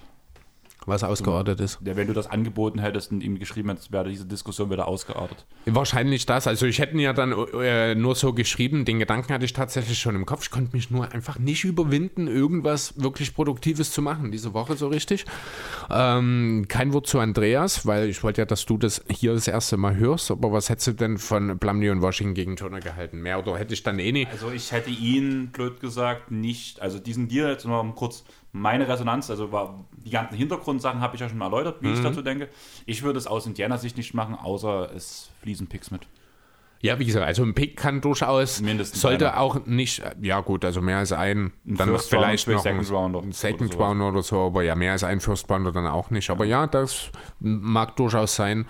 Weil halt, Ähm. du hast halt einen Turner, dieses Einhorn, blöd gesagt, der es auch wirklich aufs Parkett bringt. Es gibt so wenig Ah, Spieler. ich mag diese Einhorn-Sache nicht mehr. Turner ist kein Einhorn. Turner ist ein Spieler, der ist ein sehr guter Rim Protector und das ist jemand, den kannst du hinter die Dreierlinie stellen. Und Mehr das kann Turner Definition- nicht. Ja, aber das ist ja die Definition Nee, von einem ein Einhorn. Einhorn ist ja ein Porzingis gewesen, der konnte ja auch noch ein bisschen mit dem Ball umgehen beispielsweise, der war sehr agil, der hatte auch das Potenzial für eine größere Rolle, das sehe ich halt alles bei Turner. Nee, ein Einhorn ist für mich ein Embiid, ist für mich das, was man in Porzingis früher gesehen hat, auch Porzingis ist kein Einhorn mehr, Jokic ist ein Einhorn, das sind halt Big Men, die auch mal den Ball auf den Boden bringen können, die gute Passer sind, die halt mehr bringen als nur den Dreier über den klassischen Center-Skill hinaus. Das ist für mich ein Einhorn. Und dann reicht es bei Turner einfach nicht. Verstehe ich. Bei mir ist halt der Punkt, dass ja auch sein Volumen Jahr zu Jahr hochgegangen ist von Turner. Und was ich halt dahinter halt sehe, weißt du, wie ich meine? Also, wenn du halt diesen Dreier-Skill als krasser Rim Protector, weil er ist eine Blockmaschine und das nicht bloß als Hustle-Stats blöd gesagt, so wie es Whiteside zum Beispiel macht, sondern wirklich als guter Verteidiger viele Ja. Block-Stats bringt. Plus in einem hohen Volumen den Dreier sehr gut trifft. Das ist für mich halt, also da, ich verstehe diesen Punkt auf den Boden setzen, das ist ein zusätzliches Skillset, weshalb du zum Beispiel auch mit einem niedrigeren Dreiervolumen für mich ein Einhorn sein kannst. Ja. Allerdings aufgrund dieses, dieser krassen Defense-Stats und dieser krassen, diesem krassen Volumen von draußen bei einer sehr guten Frequenz, die auch immer wieder so ein bisschen gestiegen ist bei ihm, ist für mich ein Punkt, wo ich halt sage, das reicht für mich auch schon als Einhorn, weil das halt Okay. kein anderer Spieler in der Liga in diesem Maß bringt. Okay. Ja, zum Beispiel der wir- einzige Mhm. Defender, der da ja rankommt an Turner zum Beispiel, sind ja so Leute wie ähm, Embiid, wie äh, ein Gobert zum Beispiel auch. Oder ein Raymond Queen.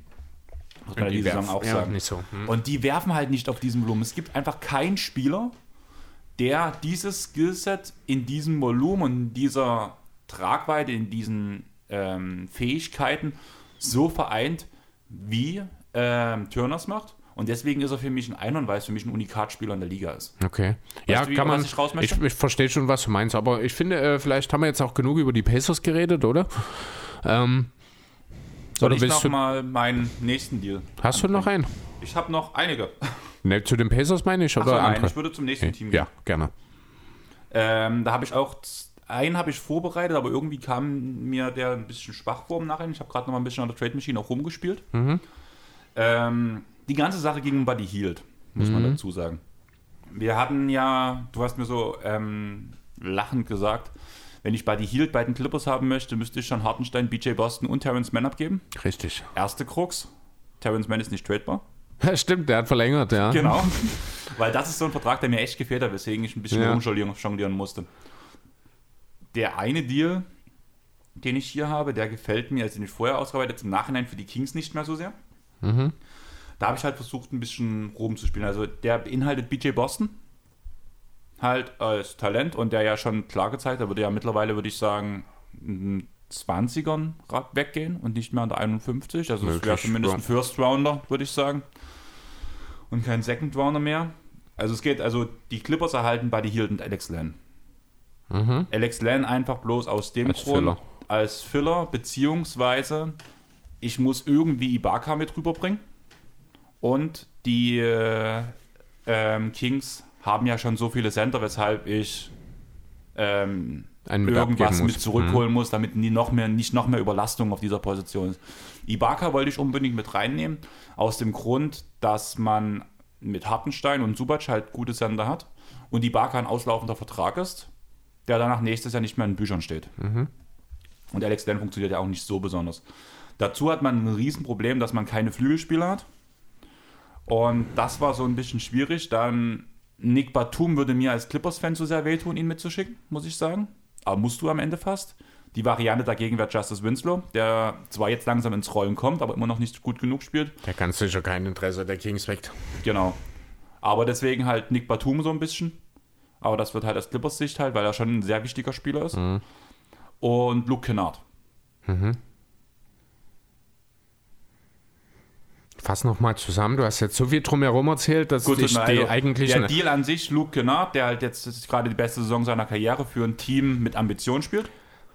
Serge Ibaka aufgrund des auslaufenden Vertrags, der nächstes Jahr Capspace freigeschaufelt. Ähm, Justice Winslow, Zwei-Jahres-Vertrag mit Option. Oder Nick Batum, auslaufender Vertrag. Das ist so redundant, sag ich mal. Und BJ Boston als, als junges Talent. Gegen Buddy Hield und Alex Len. Meinst du das ernst? Würdest du das ernsthaft als Clipper in Erwägung ziehen? Als Clippers? Hä? Als Clippers mit Justice Winslow würde ich es in Erwägung ziehen, mit Nick Batum eigentlich nicht. Also, das sehe ich auch gar nicht, wenn ich ehrlich sein soll. Also, erstmal brichst du deine momentan wahnsinnig erfolgreiche Bankline-Up auseinander, indem du Kennard wegschickst. Für einen Spieler, der im Grunde genau dasselbe macht. Ähm, in einem höheren Volumen mit höheren, mit höheren Quoten. Der es Ja, über einen längeren Zeitraum geschafft hat. Wie gesagt, wir reden ja gerade jede Woche beim US-Manager drüber, ob wir jetzt Kennard abgeben, weil er auf dem Endpunkt ist. Ich bin froh, dass wir es noch nicht gemacht haben, weil das länger zieht, als ich es erwarte. Aber ich bin mit Kennard, aufgrund vielleicht auch der letzten Saison, obwohl ich ein Riesenfan von der Verpflichtung war, ich habe jedes Spiel so ein bisschen Ja, aber ich, also ich muss ich ganz ehrlich sagen, verstehe ich überhaupt nicht. Also das ist so ein Deal, der wirkt für mich wie, ich tue jetzt mal alles Mögliche, um irgendwie eine Konstellation zu bekommen, in der ich Buddy hier zu den Clippers bringe, obwohl es überhaupt gar keinen Sinn ergibt. So wirkt das gerade auf mich. Unabhängig davon, ob wir über Winslow oder Batum reden, da bin ich dir grundsätzlich sind wir uns da einig. Batum würde ich nicht mehr drüber nachdenken, in diesen Deal reinzubringen, weil der für, die, für den Erfolg der Clippers viel zu wichtig ist. Das Was? ist Batum. Hast du Batum. Okay, Ja. ich hatte gerade irgendwie Winslow verstanden. Nee, um Himmels Willen. Winslow hat ja keinen Einfluss auf das Team bisher.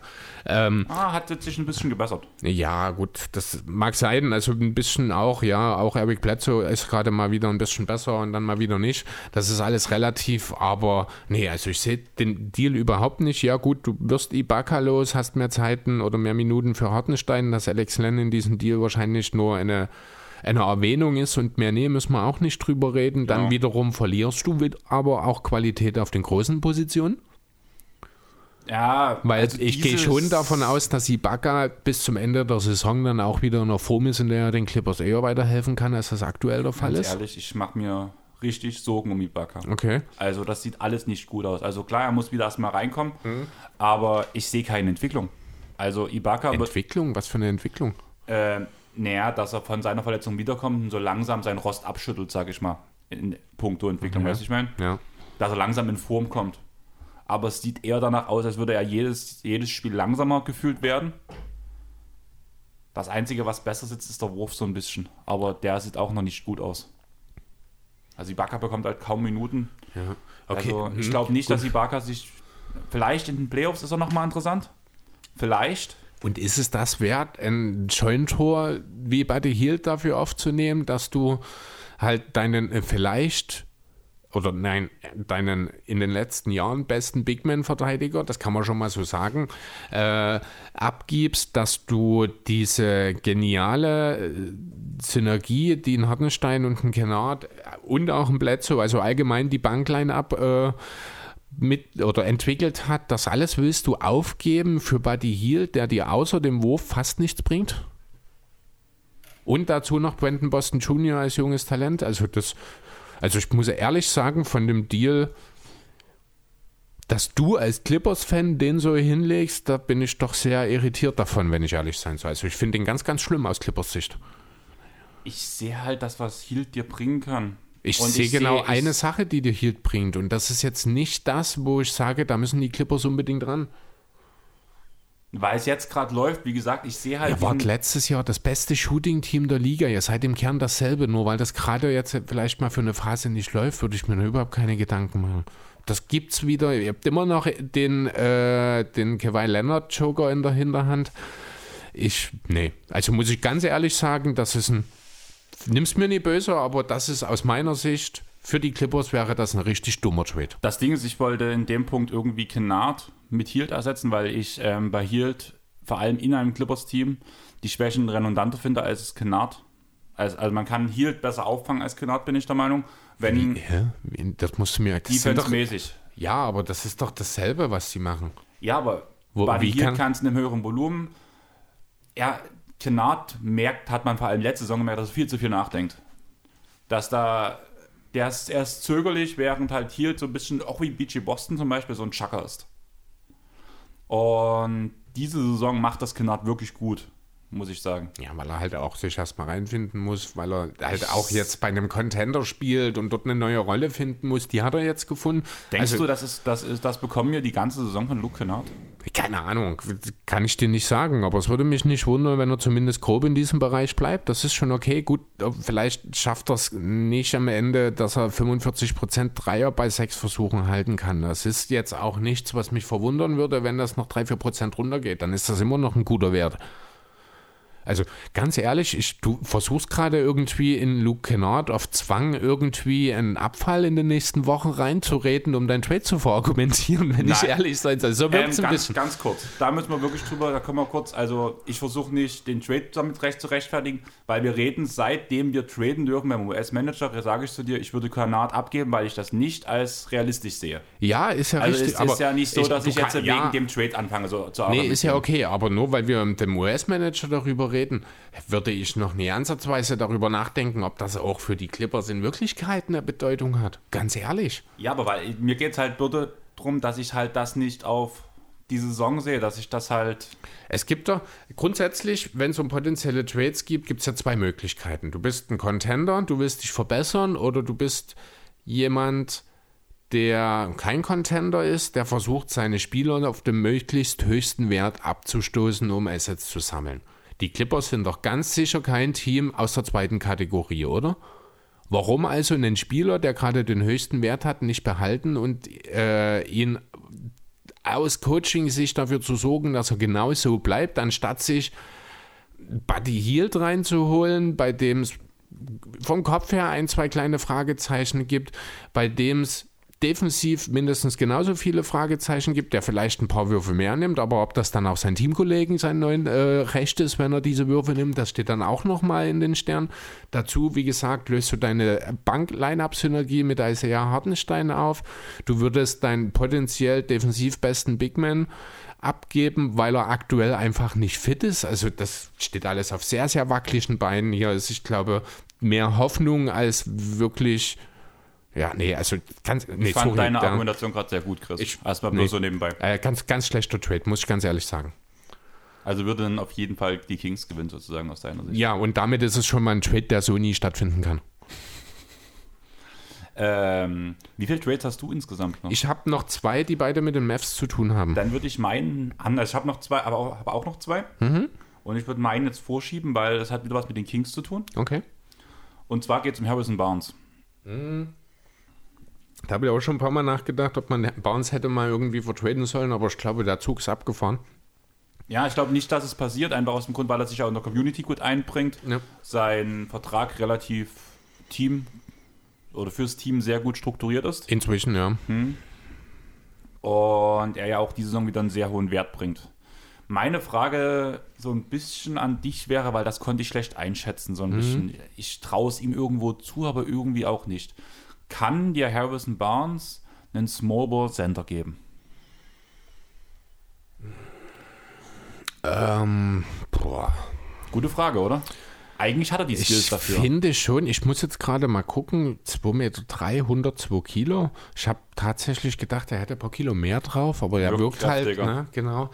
Ähm, andererseits muss ich auch sagen, wenn ein PJ Washington das kann, müsste ein Harrison Barnes das theoretisch auch können. Äh, wobei ich aber glaube, dass Harrison Barnes diese klassischen Shot-Blocking, Rim-Protection, Skills, dieses einfach zu wissen, wann du wo als Center stehen musst, das geht ihm sehr ab. Das ist auch so das Thema, weswegen Ben Simmons nie dauerhaft Center gespielt hat, weil er einfach diese Position nicht verinnerlichen konnte.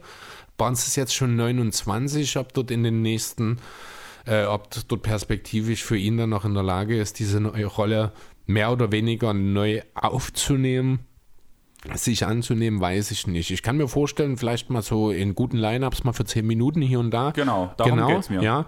Und ähm, glaube- aber mehr würde ich auch nicht machen wollen. Und ich glaube, er könnte das besser als ein Rudy Gay. Wobei ein Rudy Gay das äh, sehr ordentlich gemacht hat in Utah. Aber ich sehe, worauf du hinaus willst, okay?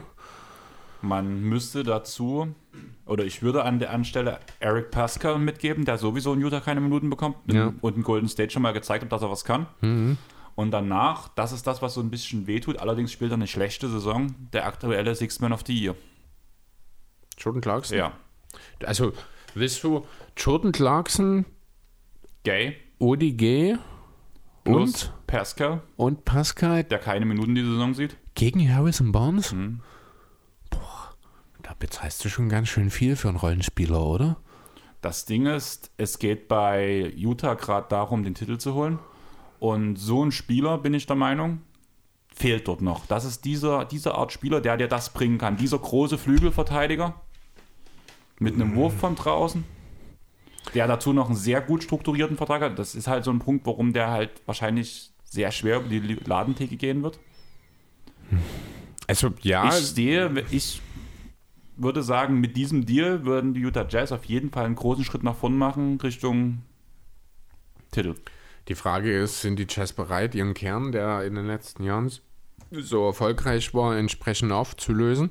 Wieso dieser Kern? Das ist ein Spieler davon, der, Ja, nee, der vor allem in den Playoffs eine große Angriffsfläche ist. Man, man will den Titel jetzt holen und man muss ehrlich sagen, in den Playoffs war Clarkson danach nicht mehr der, der in der Saison sein kann, weil er danach dauernd attackiert wurde.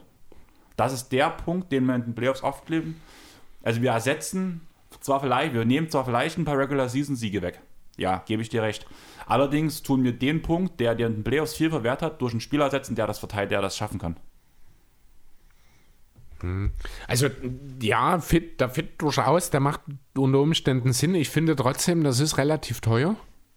Weil du schon, auch wenn er in Utah jetzt nicht spielt, Pascal, äh, gibst du drei produktive Rollenspieler ab, um einen anderen produktiven Rollenspieler zu bekommen. Ja, aber der ganz klar der beste Spieler in dem Deal ist. Ist das, ja, ich weiß nicht. Also schon, ja. Aber trotzdem finde ich, drei Rollenspieler gegen einen Rollenspieler ist unverhältnismäßig. Ähm, der Fit in Utah an sich, der mag passen. Ähm, wahrscheinlich, ja gut, denn Clarkson würde jetzt in Sacramento wahrscheinlich keine großen Veränderungen herbeiführen. Er macht halt seine Punkte. Er würde defensiv weiter anfällig sein. Da kann man vielleicht dann mit Mitchell ein bisschen. Andererseits hast du dann halt auch wieder das Problem, dass du noch du Guard hast. zu viele Guards dann in Sacramento hast. Genau, dann müsste auf jeden Fall ein Folgedeal kommen. Und du gibst eigentlich deinen einzigen Flügel ab, blöd gesagt, den Denn- du hast, aber du kriegst zumindest zwei Flügel wieder. Ja, aber keiner auf dem Niveau, keiner, der äh, das, was man in Sacramento eigentlich braucht, wirklich mitbringt, nämlich 3 and D. Ähm, deswegen kann ich mir nicht wirklich vorstellen, dass es passiert. An Utah Stelle, ja, würde ich es wahrscheinlich trotzdem machen. Auch, äh, ja, wenn du drei Spieler eben an der Stelle abgeben musst. Wie gesagt, zwei davon spielen ohnehin nur eine untergeordnete Rolle. Über Clarkson lässt sich diskutieren, welcher, welchen Wert er tatsächlich haben sollte in diesem Team. Ähm, ja, sinnvoll ist es. Wäre auch ein Deal, von dem ich mir vorstellen kann, dass Sacramento mitmacht. einfach weil sie die Quantität sehen. Und das Ding ist, was ich halt auch sehe, dass ja irgendwas passieren muss und dass Clarkson wahrscheinlich auch ein Spieler ist, den man vor allem Richtung Trade Deadline gut verdienen kann. Ich glaube aber nicht, dass Utah was macht. Utah hat jetzt gerade wieder was, 9 von 10 gewonnen oder sowas. Die sind gerade auf einer absoluten Euphoriewelle. Ja, Dieses Team jeden- funktioniert gerade. Ja, man hat mit, lass mich noch Sorry. ganz kurz, man hat mit Woody G äh, sich eine, und, und mit Hassan Weizsäcker, das dürfen wir ja nicht vergessen, beide Spieler haben sich sehr, sehr gut eingefunden in dieses Team. Beide äh, haben ihre Rollen gefunden. Weizsäcker macht das als Backup von Gobert um Weiten besser, als ich das hätte erwarten können. Oder als das wahrscheinlich die meisten hätten erwarten können. Äh, Woody G bringt dem Team im Grunde genommen genau das, was man gebraucht hat. Viel Cleverness, einen soliden Wurf und hier und da eben auch mal ein paar Minuten Smallball Big. Ich glaube nicht, dass die Jazz bereit sind, das aufzubrechen, auch wenn man mit Harrison Barnes sicherlich einen vorbildlichen Profi und einen absolut elitären Rollenspieler bekommen kann. Glaube ich nicht, dass Utah bereit ist, dort was aufzubrechen. Kann ich verstehen, was du meinst, aber das sind halt für mich alles Regular Season Punkte. Wie viele Jahre sehen wir jetzt aber Utah in der Regular Season on top spielen, gut spielen, richtig krass spielen? Ja. Und es scheitert immer wieder am selben Problem in den Playoffs. Und dieses Problem kann dir ein Harrison Barnes beheben. Ja, gut, ob er das alleine beheben kann, das sei mal dahingestellt. Andererseits ist man aber in Utah offensichtlich auch der Meinung, mit diesen Kernen Gobert und äh, Gobert und Mitchell und dann eben Bogdanovic, Conley, Ingles und Co., dass man damit einen Titel gewinnen kann. Sonst hätte man im Sommer nicht nur zwei äh, kleine Free Agents äh, ergänzt im Team, sondern man hätte dort schon irgendwas gemacht, wenn man der Meinung wäre, dieses Team mit kleinen Ergänzungen könnte nicht diesen Schritt machen. Ich glaube nicht, dass dort ein Sinneswandel stattgefunden hat in den letzten drei Monaten. Das Ding ist, ich kann mir das für diese Saison sehr gut vorstellen, so wie du es sagst. Allerdings wird es ja auch interessant. Äh, man hat ja in Utah war das ähm, dem GM jemanden vorgesetzt. Hast du das mitbekommen? Ach so, ja, stimmt, genau, das wollte ich. Äh, na, Danny Ainge. Genau, Na? stimmt. Ainge war es, genau. War das in Utah oder war das in, ich habe das Memphis im Kopf, aber es kann sein, dass es auch Utah war, ja. Ich guck gerade, ob ich was dazu finde. Becoming a part of the Jazz. Jazz. Okay, dann Genau. hatte ich das, ja. Ähm, ja gut, das ist, da hast du natürlich recht. Da kommt dann jemand, der früher mal den Ruf hatte, sofort den Abzug zu drücken, wenn es die Möglichkeit gibt, der aber in den letzten Jahren eben jenes nicht mehr gemacht hat. Deswegen äh, kann ich jetzt auch nur ganz, ganz schlecht abschätzen, was diese Ainge-Verpflichtung äh, für Utah tatsächlich ja in der Folge für Konsequenzen haben könnte. Aber es ist ein interessanter Deal. Äh, könnte funktionieren. Ich glaube nur einfach nicht dran, weil ich nicht glaube, dass in Utah was gemacht wird. Ja, also wie gesagt, ich würde also ich würde es an Utah Stelle auch machen. Für die Kings ein bisschen schwierig, allerdings reden wir auch die ganze Zeit, dass dieser Kern sowieso aufgebrochen werden kann. Ich denke, dass man vor allem für Clarkson halt Richtung Trading Deadline von einem Contender was kriegen kann. Mhm. Und deswegen, die Saison ist eh so ein bisschen redundant irgendwie gefühlt bei den Kings. Ja. Und Wie von jeder. daher, genau. Gut, gehen wir weiter. Ja, ich würde sagen, du hast jetzt deine. Hast Ja. du noch einen richtig geilen Deal? Ähm, also einen richtig geilen Deal habe ich nicht. Habe ich tatsächlich nicht. Ich habe einen kleinen, da müssen wir auch nicht lange drüber reden. Dann wirst du wahrscheinlich auch relativ schnell ablehnen wollen. Das ist äh, Straight Up Daniel Theiss gegen Reggie Bullock. ich sehe halt keinen Nährwert für beide Teams dahinter so ein bisschen. Also klar, Bullock kann für die ähm, Rockets ein guter Part sein, der halt endlich mal Defense in dieses Team reinbringt. Allerdings frisst er Minuten von jungen Spielern. Außerdem wollen die, T- äh, die Rockets sowieso verlieren. Haben die Rockets denn auf dem Flügel so viele junge Spieler?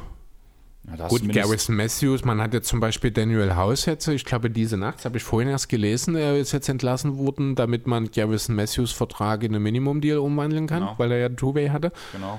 Du hast Tate. Ja, gut, stimmt. Hm. Und ähm, deswegen sehe ich dort halt, du nimmst, du bringst einen für so ein Team einen guten Verteidiger, der auch mal einen Dreier wirft, mit. Und ich sehe da halt, also ja, Silas hat jetzt viele Spiele in Folge gewonnen. Die Rockets hatten ja auch die größte Winning Streak nach einer 15 Lo- ähm, Game Losing Streak im gesamten US-Sport. Ja, 7 nach 15 oder so, ne? Genau, das gab es im ganzen US-Sport noch nicht. Ja, es ist auch sehr außergewöhnlich. Genau. Aber das ist ja das Ziel nicht von den GMs. Die GMs wollen auf Dauer, auf lang, langfristige Gesicht planen, dass man die Jungen entwickelt. Und Seides hat einfach seinen, seinen Kopf aus der Schlinge gezogen, mal Ja. mit diesem, um zu zeigen, ich kann's. Und das ist ja nicht das Ziel, das Team jetzt so zu verbessern mit einem Veteran. Nee, es macht doch, ich gucke jetzt gerade selber in den Roster, da ist ja auch beispielsweise noch ein Eric Gordon dabei, äh, um den man natürlich auch noch Trade-Gerüchte schürt, dann holt man sich nicht noch einen Bullock rein, das stimmt natürlich. Mir ging es darum, mir ging es darum, Thais ist halt verfügbar. Thais ist ein Sender, der äh, seine Qualitäten in der Defensive hat, der den auf einen Dreier treffen kann. Also theoretisch jemand wäre, der sich auch sehr gut mit Porzingis ergänzen kann. Eine Kombination, eine Bigman-Rotation letzten Endes aus Thais, Kleber, Porzingis und wenn er dann noch da wäre, Paul, fände ich auch nicht schlecht, wenn ich ehrlich sein soll. Ja, da müssen halt auch Folgedeals kommen. Ich muss sagen, du hast mit diesen vier, vier Spielern hast du mindestens zwei, die eigentlich eine größere Rolle bekommen sollten. Naja, ein zu viel. Ja. Ein bis zwei zu viel. Ja, nee, ich Zumindest finde von nicht- Minuten her. ich- Weil du gibst dem dritten Sender doch eigentlich auch bloß so zehn Minuten. Ja, aber wir reden ja bei den vier Spielern davon, dass die auch auf zwei Positionen sich aufteilen. Ne, das sind ja alles Spieler, die vier und fünf spielen können. Da kommt dann noch ein Boban dazu und viel mehr ist ja da nicht. WCS, aber darüber reden wir nicht. Ähm, von daher könnte ich mir schon, und wie gesagt, falls Paul dann noch da ist, weil es kann mir durchaus, äh, könnte mir durchaus vorstellen, dass Dallas dann dort auch nochmal versucht, dann äh, eben Paul oder Kleber, einen der beiden, die schon da sind sozusagen. Porzingis wird wohl nicht tradable sein, aber da reden wir gleich drüber. Ähm, dass man dann dort versucht, entweder eben nochmal den seit lang gewünschten Playmaker zu holen oder eben, wenn man Bullock hier abgibt, eine Alternative für den Flügel. Dass man dort irgendwie versucht, was zu machen. Aber wie gesagt, ich glaube auch nicht an diesen Trade. Ich glaube auch nicht, dass die Mavs Bullock abgeben wollen, denn ich bin doch relativ optimistisch, dass äh, Bullock wieder das macht wie in den letzten Jahren immer. Ich glaube, die ersten zwei Monate oder sowas hat er immer richtig schlecht getroffen und ab Dezember oder Januar ist er dann 40% Dreierschütze oder sowas. Also er braucht halt immer ein bisschen, um in die Saison zu kommen. Ähm, mir ging es mehr darum, einfach mal, weil er eben verfügbar ist, Daniel Theiss, mal zu schauen, ob du denn den Gedanken von Theiss neben Kleber, beziehungsweise zusammen mit Kleber und Porzingis im Team, wie, was du davon halten würdest. Also aus meiner Sicht müsstest du mindestens noch einen loswerden, also Kleber oder Paul in dem Moment, weil ich Ja. sehe auch nicht, dass Porzingis getradet wird, weil Richtig. dafür halt auch gerade der Trainer sich zu gut ausgesprochen hat. Porzingis auch für das, was viele Fans zumindest erwartet haben, die ja schon gefühlt einen Kopf gefordert haben von Porzingis. Porzingis macht das gut dieses Genau. Jahr. Hm. Da sehe ich halt gerade keinen Punkt, dass Porzingis dort gerade weggeht, außer für einen klaren Sieg, den man halt durch den Trade erringen würde. Da habe ich vielleicht einen für dich.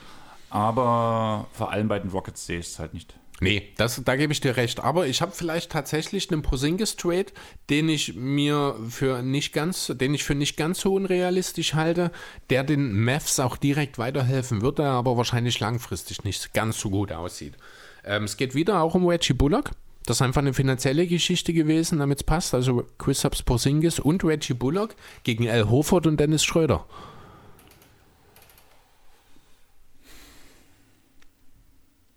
Wen, wer war noch mit dabei von Nefs Seite?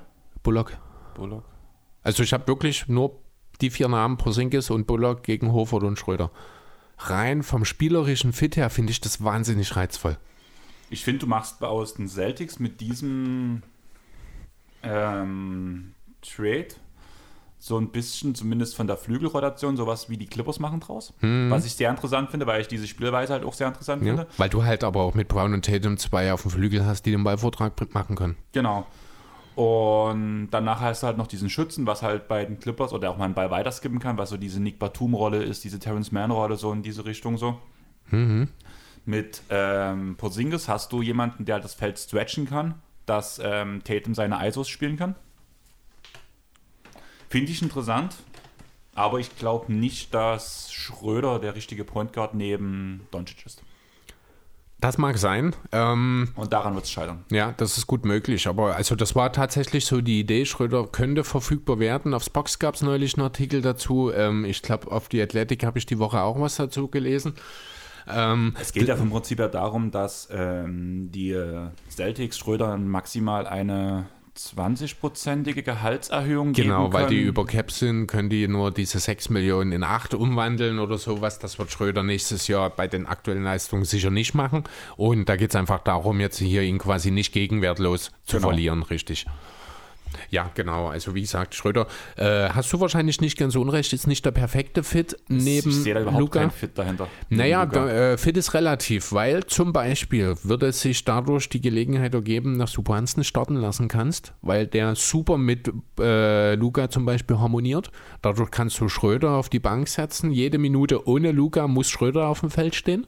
Damit hast du die ein bisschen gesteckert. Dadurch hast du nicht so viel Zeit, wo die gemeinsam auf dem Feld sind. Ich denke auch Schröder und Brunson kann funktionieren. Auf jeden Fall. Also Genau, also Brunson ähm, ist ein Spieler, glaube ich, der an jedem der Team funktioniert. auch genau. Das ist auch ich finde, wenn man jetzt mal Doncic und Porzingis wegnimmt, ist Brunson das krasseste Asset, was man irgendwie bieten kann und sogar letzt, also allen Mavs. In Dallas meinst du? Ja. Ja, solange Und- wie Hardaway spielt, wie er spielt aktuell, Genau. definitiv. Ja. Und auch letzte Saison konnte man ja drüber reden, ob Brunson war auf jeden Fall auch das bessere Asset als ein Porzingis. Und auch jetzt kann Ja, man zumindest noch drüber diskutieren, weil Brunson ja wesentlich weniger Kohle verdient. Ja, und weil halt, ähm, ja, ja, weil sein Wert für das Spiel ist halt sehr, sehr. Ja, da muss man wirklich auch einfach mal schauen. Brunson hat sich auch super weiterentwickelt. Auch hinten defensiv sieht das ganz, ganz gut aus.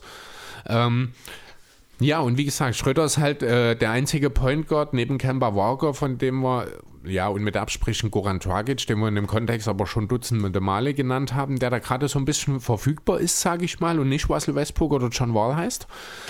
Und deswegen dachte ich, ist das mal eine Überlegung wert? Und dann kam mir so eben der Gedanke von Al Horford, der defensiv ein gigantisches Upgrade darstellt. Auch noch in zwei Jahren wahrscheinlich, wenn sein Vertrag, oder in anderthalb Jahren, wenn sein Vertrag ausläuft, dann immer noch der klar bessere Verteidiger ist als Porzingis. Dazu ist er ein überragender Playmaker aus dem Post. Der kann den, äh, kann das Feld stretchen, auch wenn er nicht so, oh, Entschuldigung, auch wenn er nicht so gerne wirft ähm, hat er es drin und kann das durchaus. Und ja, und in Boston gleichzeitig bekommt man dann einen Bigman, der potenziell vielleicht wirklich nochmal ein Franchise-Bigman werden kann ähm, und der auch gut neben Brown und Tatum funktionieren sollte, wie ich finde. Ja. Ich finde es halt wirklich interessant aus der Sicht von den Celtics. Mhm. Sehe aber den Fit nicht in Dallas. Also, Also du, dir geht es mehr um den Schröder-Fit, oder? Der also Schröder-Fit, Horford genau. findest du Horford schon. finde ich interessant, ne? ja. Aber mir geht es wirklich mehr um den Schröder-Fit. Wenn man Horford Okay. halt holt, muss man auch wieder drüber reden. Dann hast du ähnlich, wie ich es für uns bei Thais argumentiert habe, wieder diese vielen Bigmans nebeneinander. Ja gut, aber gut, du du, ja du ab. genau, du Genau, ersetzt ja, ja. Porzingis durch Horford, deswegen sollte das kein Thema Wer sein. wäre dann dein Star, wie wäre deine Starting Five danach? Äh, für Dallas? Ja. Wäre im Grunde dieselbe, nur mit dem Unterschied, dass halt natürlich Horford Porzingis ersetzt und ich würde halt Brunson reinnehmen und Schröder von der Bank bringen. Weil ich finde dann, du solltest Horford, würde ich eher dann sogar auf die Vier setzen in dem Fall.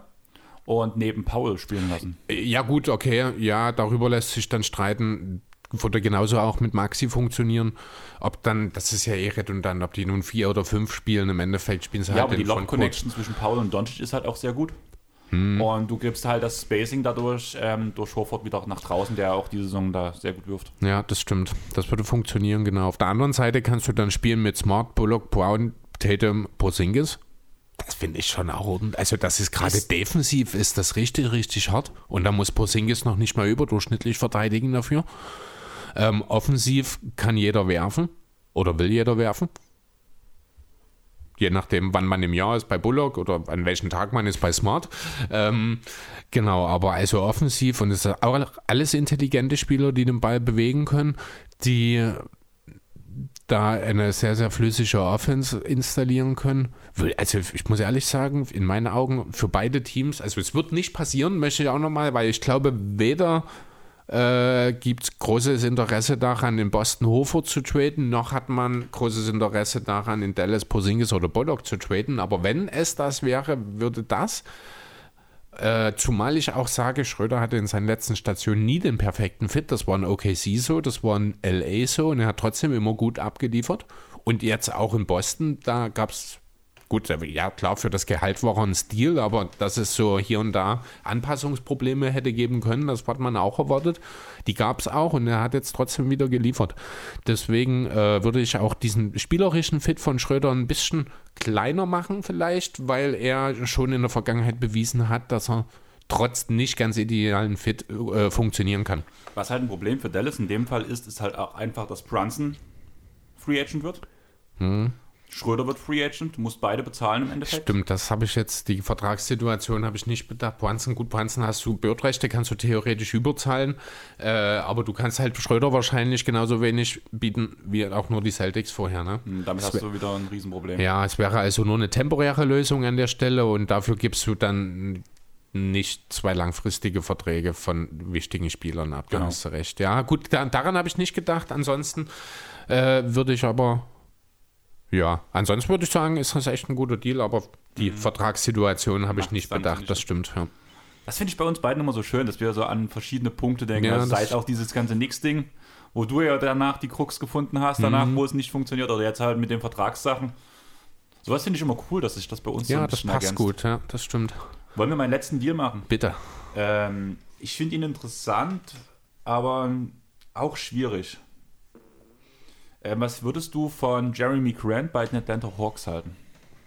Da muss ich dich erstmal fragen, wen du dafür abgeben willst. Ein ähnliches Paket, oder eigentlich das gleiche Paket wie vor uns. Das habe ich mir fast gedacht. Das war das Musst Hunter halt- Okongwu und, Yang. und Gogi Deng, ja, Gogi Cheng. Ähm, Musst du halt machen. Ja, würde mir mehr, viel mehr gefallen als der Bonus auf jeden Fall. Weil das ist halt ein Spieler, der wirklich auf der 3 agieren kann und Der dazu ein guter ähm, Verteidiger ist, der schon bewiesen hat, dass er nicht die erste Option sein muss. es aber kann, wenn es mal drauf ankommt. Genau. Was ja ihm keiner zugetraut hat. Genau, er hat auch gelernt, eben für sich selber ein bisschen zu kreieren. Er ist sehr athletisch, er ist ein guter Verteidiger. Also wir sind wieder an dem Punkt, wo wir über einen Spieler reden müssen, der eigentlich in jedes Team passt. Andererseits muss ich sagen, äh, wenn es ein Team gibt, wo am wenigsten rein, ja, was heißt am wenigsten, ist auch wieder, wir sind halt wieder an dem Punkt, Quant ist zu gut für die Rolle, die er in Atlanta bekommen wird. Das Ne? haben ja aber zum Beispiel auch bei Gordon gesagt. Ähm, Bei Aaron Gordon. Gut, da Genau. waren aber die Umstände dann halt sehr, sehr blöd mit Murray, jetzt mit Potter, mit Barton, der ja die meiste Zeit, seit Gordon da ist, auch nicht gespielt hat. Ne? Dort hat sich das so ein bisschen gelöst. Zumal ich glaube, dort der Unterschied ist, dass man in Aaron Gordon viel, viel mehr gesehen hat immer, als er tatsächlich jemals bekommen wird. Also Aaron Gordon ist kein Star, ist kein Ja. Franchise-Player, er ist ähm, ein sehr, sehr guter Rollenspieler, ein überdurchschnittlicher Verteidiger, der sich im Laufe der Zeit auch einen Dreier draufgepackt hat. Also er ist sehr wertvoll, aber er ist halt auch trotzdem nur ein Rollenspieler, finde ich. ja, aber ich finde halt, Grant ist halt auch ein sehr guter Verteidiger und du kannst halt Collins zwischen Capella und Grant relativ gut verstecken. Dazu hast du halt mit Hunter jemanden, der die Defense aufwerten kann in Detroit, der da sehr interessant reinpassen könnte. Okongwu könntest du äh, zwar schwierig neben Stewart spielen lassen, aber es könnte funktionieren. Ja, und ansonsten hast du eine sehr solide junge Senderrotation Genau. erstmal, das ist auch nicht so verkehrt. Ja, nee, wie gesagt, also ist auch ein sehr, sehr interessanter Deal, würde mir durchaus gefallen, aber ich glaube, äh, dort scheitert es einfach an Jeremy Grant, weil ich glaube, er wäre relativ schnell unzufrieden in Atlanta, denn darfst halt nicht vergessen, er hat sich damals gegen Denver und für Detroit entschieden, um zu zeigen, dass er mehr ist als nur ein Rollenspieler. Warum sollte er dann jetzt nach Atlanta, also klar, er hat keine Wahl, wenn er getradet wird, wird er getradet, ne? aber warum sollte er dann in Atlanta wieder eine geringere Rolle annehmen, wo er ganz klar sieht, er ist nach Young, Collins und Bogdanovic wahrscheinlich nur in Option Nummer 4. Ja, klar, gebe ich dir erstmal. Na, was, nach Bogdanovic würde ich schon wieder so ein bisschen schwierig sehen. Da sehe ich eigentlich Grant noch größere Rolle. Offensiv nicht unbedingt, glaube ich, weil dort ist dann schon Bogdanovic auch noch der bessere Playmaker, derjenige, der auch besser für sich oder für andere kreieren kann. Ähm, der defensive Wert macht natürlich Quent dort äh, deutlich wichtiger an der Stelle, aber ich glaube, offensiv wird nicht viel mehr als Option Nummer 4 für Quent übrig bleiben. Ja, ich verstehe, was du meinst, aber ich glaube irgendwie. Ja, gut, andererseits ist er mit Option Nummer 3 zufrieden? Nachdem er in Denver hätte ganz ich klar Option Nummer 3 sein Darf ich können. ehrlich sein? Ja? Ich glaube, er wollte nach Detroit, also klar, er hat sich jetzt in Detroit eingelebt, man hört ja nur Gutes. Er setzt sich für die Community ein, alles top. Also was Grant in Detroit gemacht hat, auch so abseits des Feldes, ist unglaublich stark. Und er hat halt vor allem erzeigt, dass er sich dort wohlfühlt und hat sich eingegliedert. Das macht so einen Punkt, wo ich halt sage, das ist schwierig, ihn dort rauszuholen. Allerdings glaube ich, dass dieser Wechsel zu so einem Team gekommen ist, um zu zeigen, ich kann es. Er hat es jetzt äh, gezeigt und bekommt, egal wo er jetzt hingeht, auch wenn er zurück nach Denver gehen würde, eine größere Rolle, als er es damals in Denver inne hatte. Ja, ja, es ging ja Weil er auch es jetzt nicht. gezeigt hat. Es, ich glaube auch nicht, dass es darum ging, dass er in Denver nicht hätte eine etwas größere Rolle kriegen können. Ihm ging es einfach darum, ich will der Number One Guy sein. Ihm ging es nicht, auch nicht zwingend darum zu beweisen, ich kann das sein, sondern er wollte es sein. Und warum sollte das anderthalb Jahre später jetzt anders sein? Weil ich glaube, er wollte es beweisen. Also ich bin wirklich der Meinung, dort ging viel um Beweisen, dass er sich irgendwo in seiner Ehre, also es klingt das verkehrt, in seiner mhm. Ehre gekränkt gefühlt hat, dass man ihm nicht mehr zugetraut hat, dass er kein 20-Millionen-Spieler auch sein konnte. Das ist nicht richtig, weil, weil Denver hat dasselbe, dasselbe angeboten. Ja, genau. Aber ich glaube wirklich, dass dort so ein bisschen der Punkt war, er wollte es beweisen, dass was, was es kann. Wollte vielleicht auch sich selber mal testen, wie aber, weiter, wie aber, aber wenn du schon mal an einem gewissen Punkt gewesen bist, gehst du doch einfach nicht mehr zurück. Es ist doch nicht in der Natur dass man, ja klar, es gibt so vereinzelte Personen. Ich will jetzt auch nicht grundsätzlich sagen, dass Quent nicht so jemand sein könnte. Ich kann es mir nur nicht vorstellen, weil ich halt den NBA-Star halt für einen Narzissten an sich erstmal. Äh, ja, kann man ruhig an der Stelle mal so sagen, wenn du dort einen gewissen Ruf und ein gewisses Standing dir erarbeitet hast, warum solltest du dort zwei oder drei Schritte zurückgehen? Ja, deswegen, also ich glaube nicht, dass Quen zufrieden würde in Atlanta. Das in zwei Jahren vielleicht, wenn er dann irgendwann an dem Punkt ist, wo er vielleicht dann anfängt, drüber nachzudenken, den Titel gewinnen zu wollen. Aber dort ist halt Quent auch aktuell noch nicht. Deswegen, ähm, ja, stelle ich mir das sehr schwierig vor. Aber interessant wäre es schon, weil du dann halt auch so eine irre Line-Up für die Hawks aufsetzen kannst. Mhm. Ja, das, das stimmt schon, aber ich, ich kann es mir nicht vorstellen. Saison, also ja klar, Atlanta kommt langsam in den Tritt, aber so wie die Erwartungen vor der Saison waren, momentan läuft es noch nicht ganz so gut. Auch weil der Osten ein bisschen stärker ist, vor allem in der, in ja. der Mitte. Mhm. Und deswegen wäre diese Grant-Verpflichtung schon nochmal auf jeden Fall ein Plus. Interessant auf jeden Fall, da gebe ich dir recht, ja. Aber halte ich auch für sehr unwahrscheinlich einfach. Nicht unrealistisch, aber unwahrscheinlich. Dann haben wir es, oder?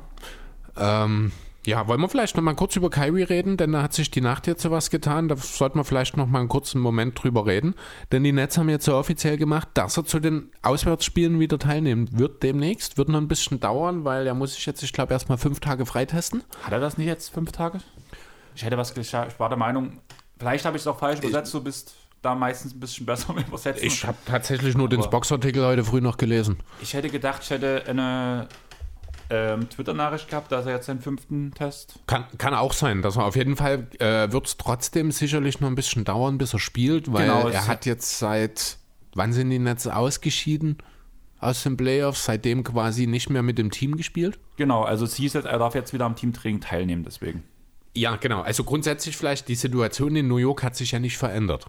Ne? Also jetzt nicht bei den Nets, sondern in New York der Stadt an sich. Das heißt, Indoor-Events für Ungeimpfte sind nach wie vor verboten. Das heißt, wir reden ja. Für Ungeimpfte aus, aus der Stadt New York, die ja mit der Postleitzahl sind. Also sprich, ein Bradley Beal darf in Ach New so, York für, spielen. Für, ah ja, genau, für Heim, Einheimische sozusagen, genau, äh, da, da darfst du halt ungeimpft nicht in Indoor-Veranstaltungen wie im Basketball-Veranstaltungen und Spielen teilnehmen.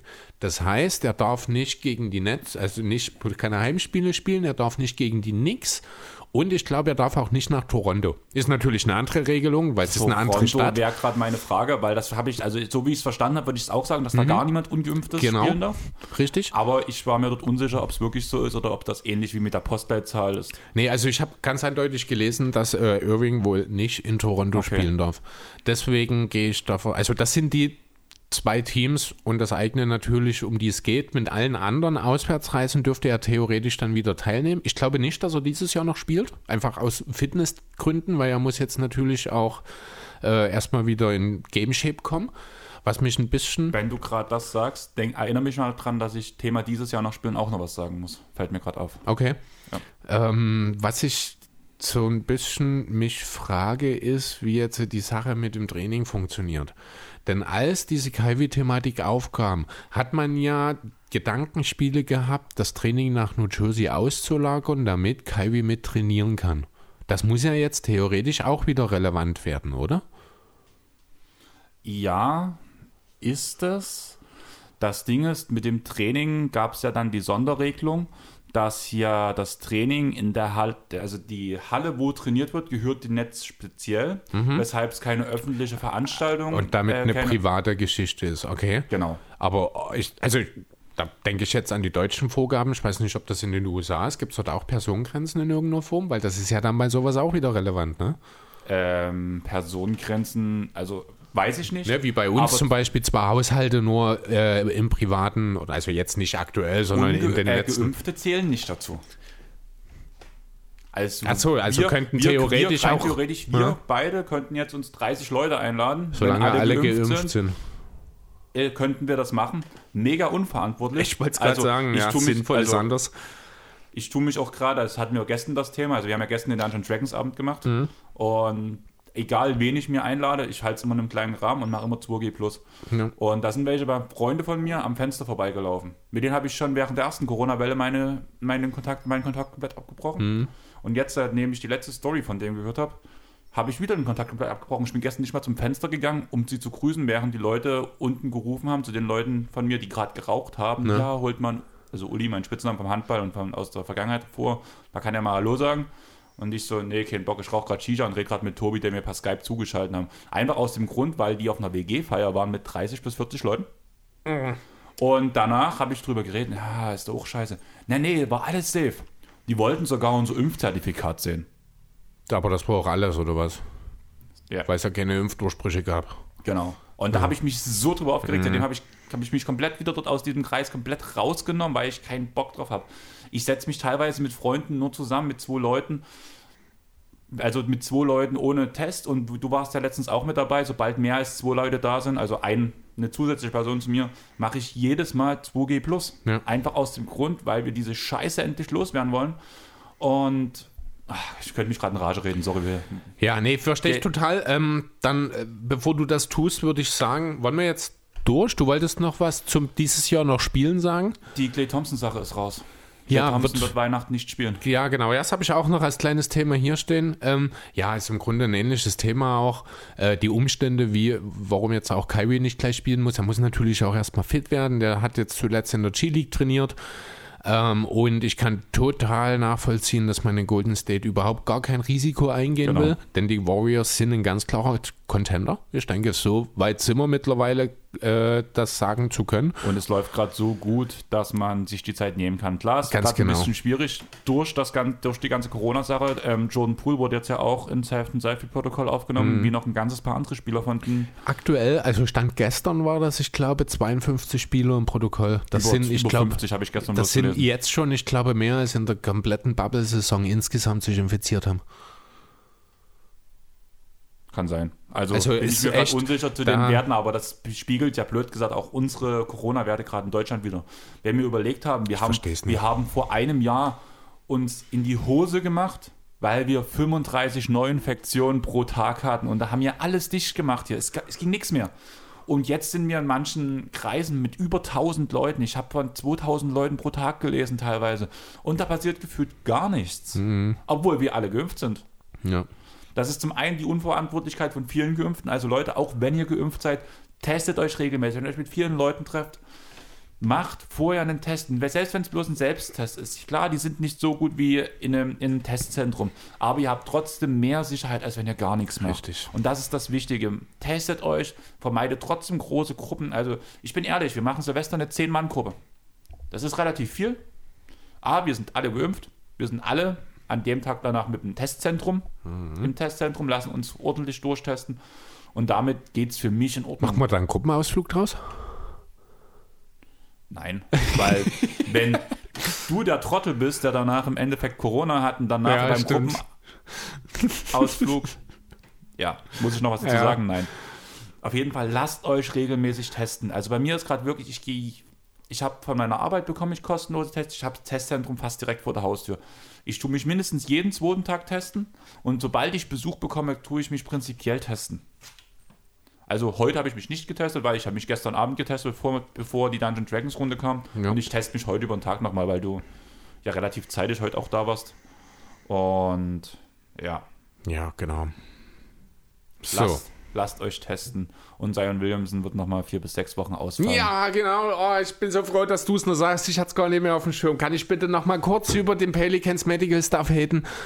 Das kann doch nicht wahr sein. Angeblich ist das ja jetzt alles so super und alles gut und da ist überhaupt kein Arzt mehr, der auch für die NFL tätig ist. Aber was für inkompetente Affen sind dort bitte schön unter den Medizinern. Versteh mich nicht falsch, das klingt gerade wie ein ziemlich fieser Rant. Ist auch so gemeint, aber ich weiß so, dass ich ein bisschen übertreibe. Aber es kann doch nicht sein, dass wir alle zwei Wochen darüber reden, dass Zion Williamson wieder für das Training freigegeben wird, nur damit wir zwei Tage später lesen, dass er eben nicht fit ist, um am Training teilzunehmen. Dann ist doch am Medical Staff irgendwas gehörig schiefgegangen, oder? Ganz besonders, wenn er jetzt wieder zwei Monate raus ist. Ähm, ja, gebe ich auf jeden Fall recht. Meine Gegenfrage dazu wäre, du hast letzte Mal noch so ein bisschen ähm, das so verteidigt, dass ja das hochgespielt oder dass die Pels sich gerade einen Spaß erlauben. Äh, ja. Ist das ein Spaß, wenn man sagt, dass ein Zion Williamson während der Videosession einschläft, dass er ähm, Rehab ähm, Trainingseinheiten verschläft, verschläft und nicht, und nicht dran teilnimmt? Ähm, nee, natürlich nicht. Das mit dem Spaß, das war ja auch äh, das, was dazu diesen Spaß, den sich Zion und die Pelicans in meinen Augen da geleistet haben. Da ging es ja mehr darum, wie er sich optisch präsentiert. Ne? Diese harten in Houston-Geschichte, dass er einfach nicht so fett war, wie es alle sagen. Das wurde ja dann auch wohl von Fans in irgendeiner Form über Twitter mal mit einem Bild bestätigt, dass man Zion halt halt auch einfach hat fetter aussehen lassen, als er ist. Ähm, ja, gut, also der Meinung bin ich grundsätzlich doch noch. Jetzt mittlerweile, glaube ich, aber lacht auch überhaupt gar keiner mehr, auch nur ansatzweise über diese Thematik. Denn die neue Meldung jetzt, die ist natürlich nochmal ein richtig schöner Schocker. Dass mhm. jetzt eben nochmal zwei Monate raus sind. Ich fange jetzt langsam an, ernsthaft darüber nachzudenken, ob wir Cyan diese Saison überhaupt sehen werden.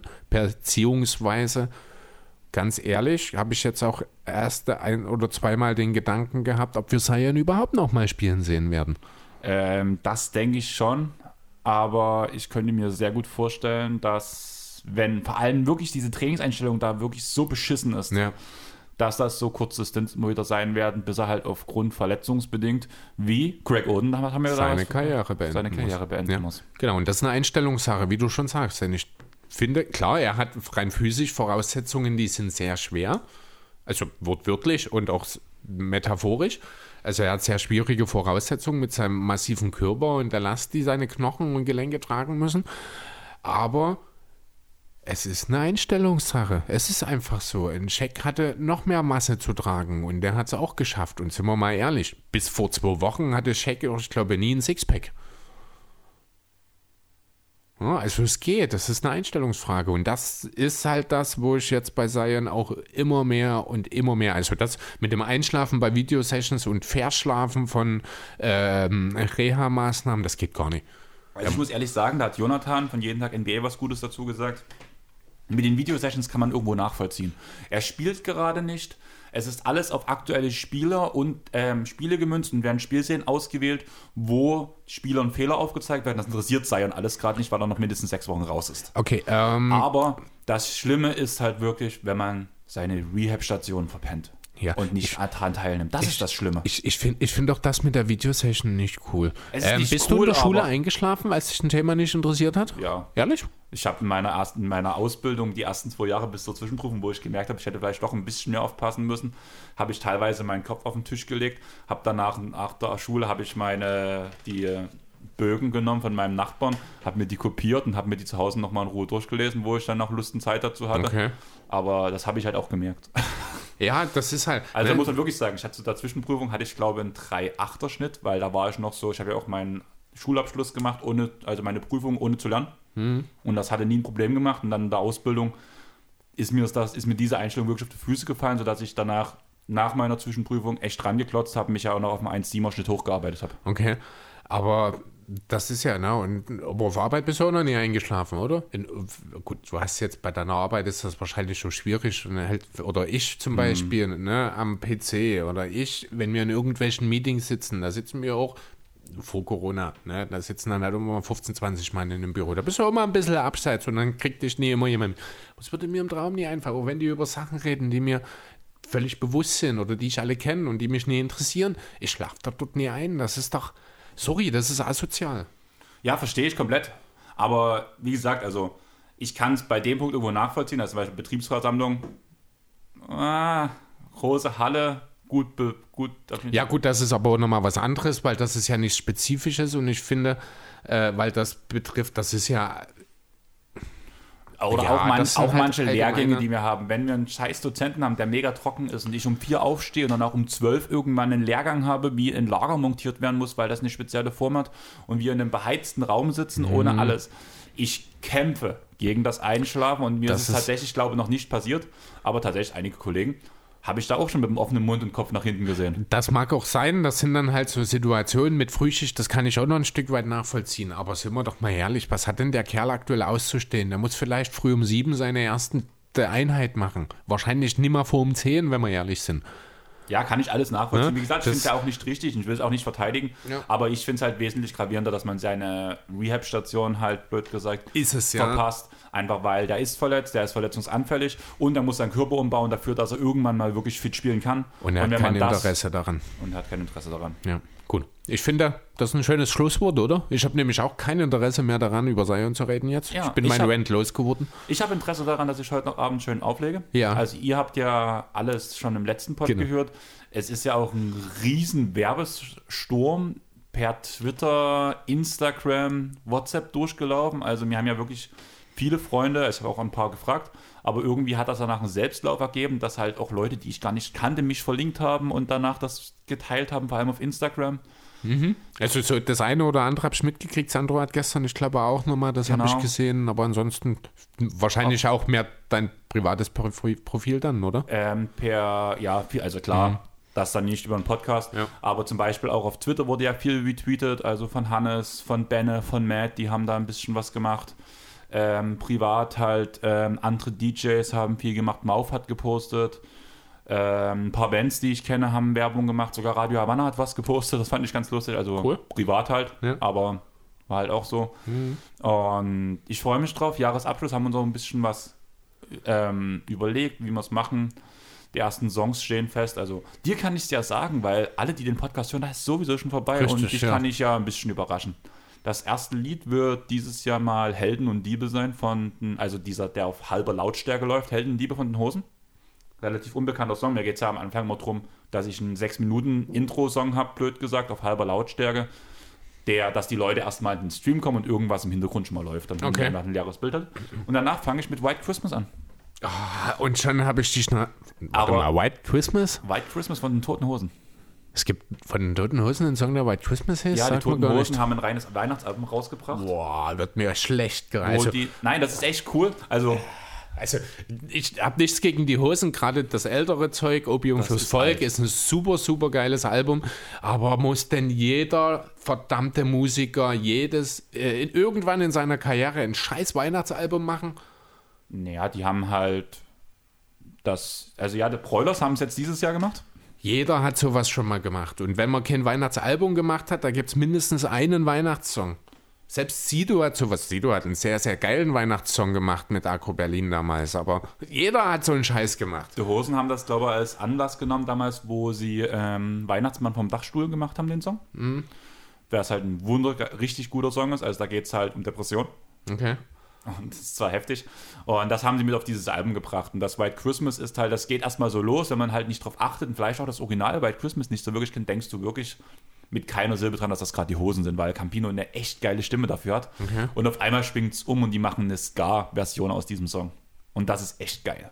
Okay.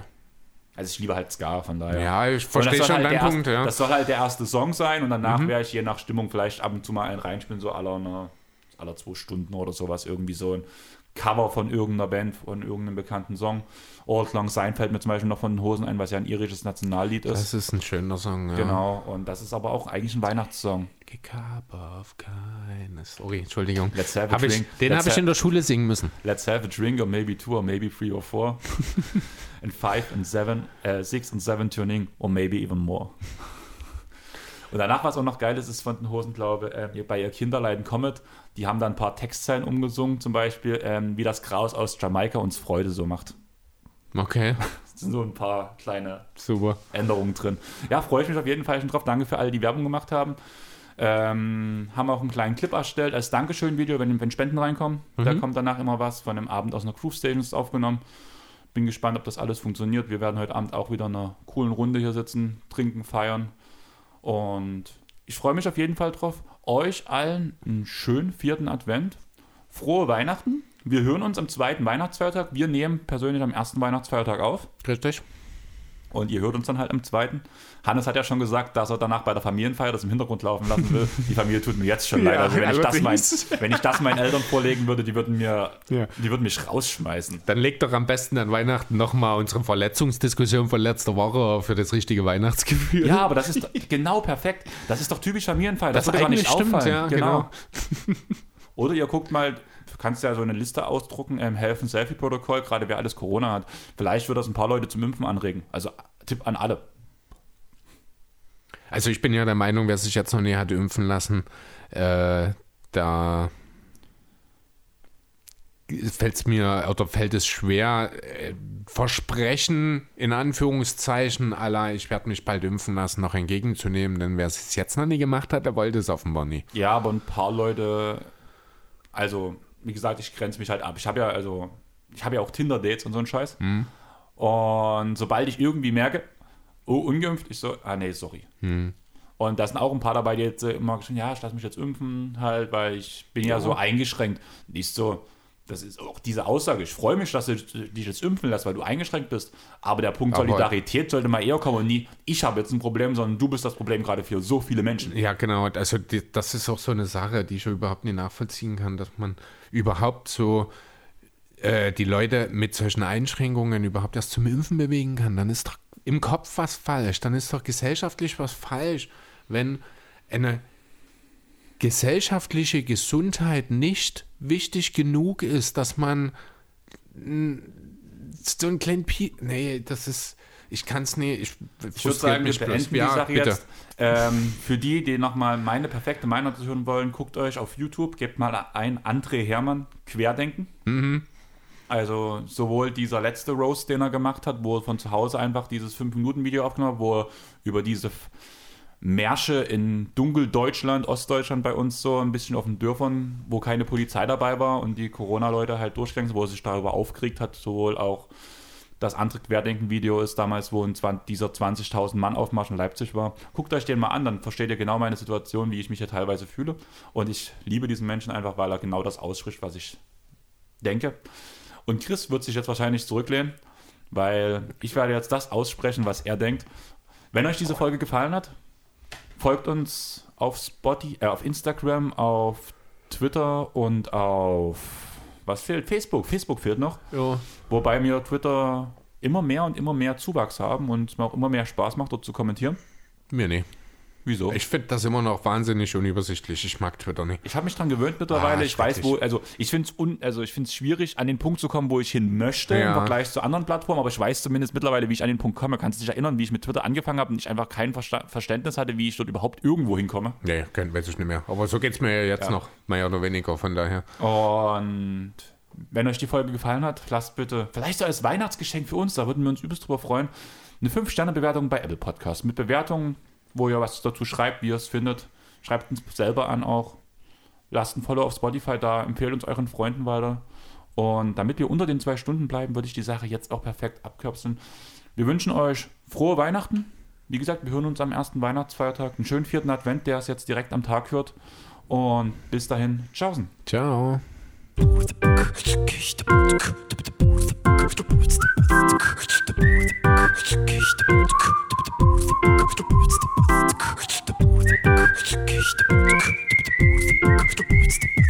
Stop.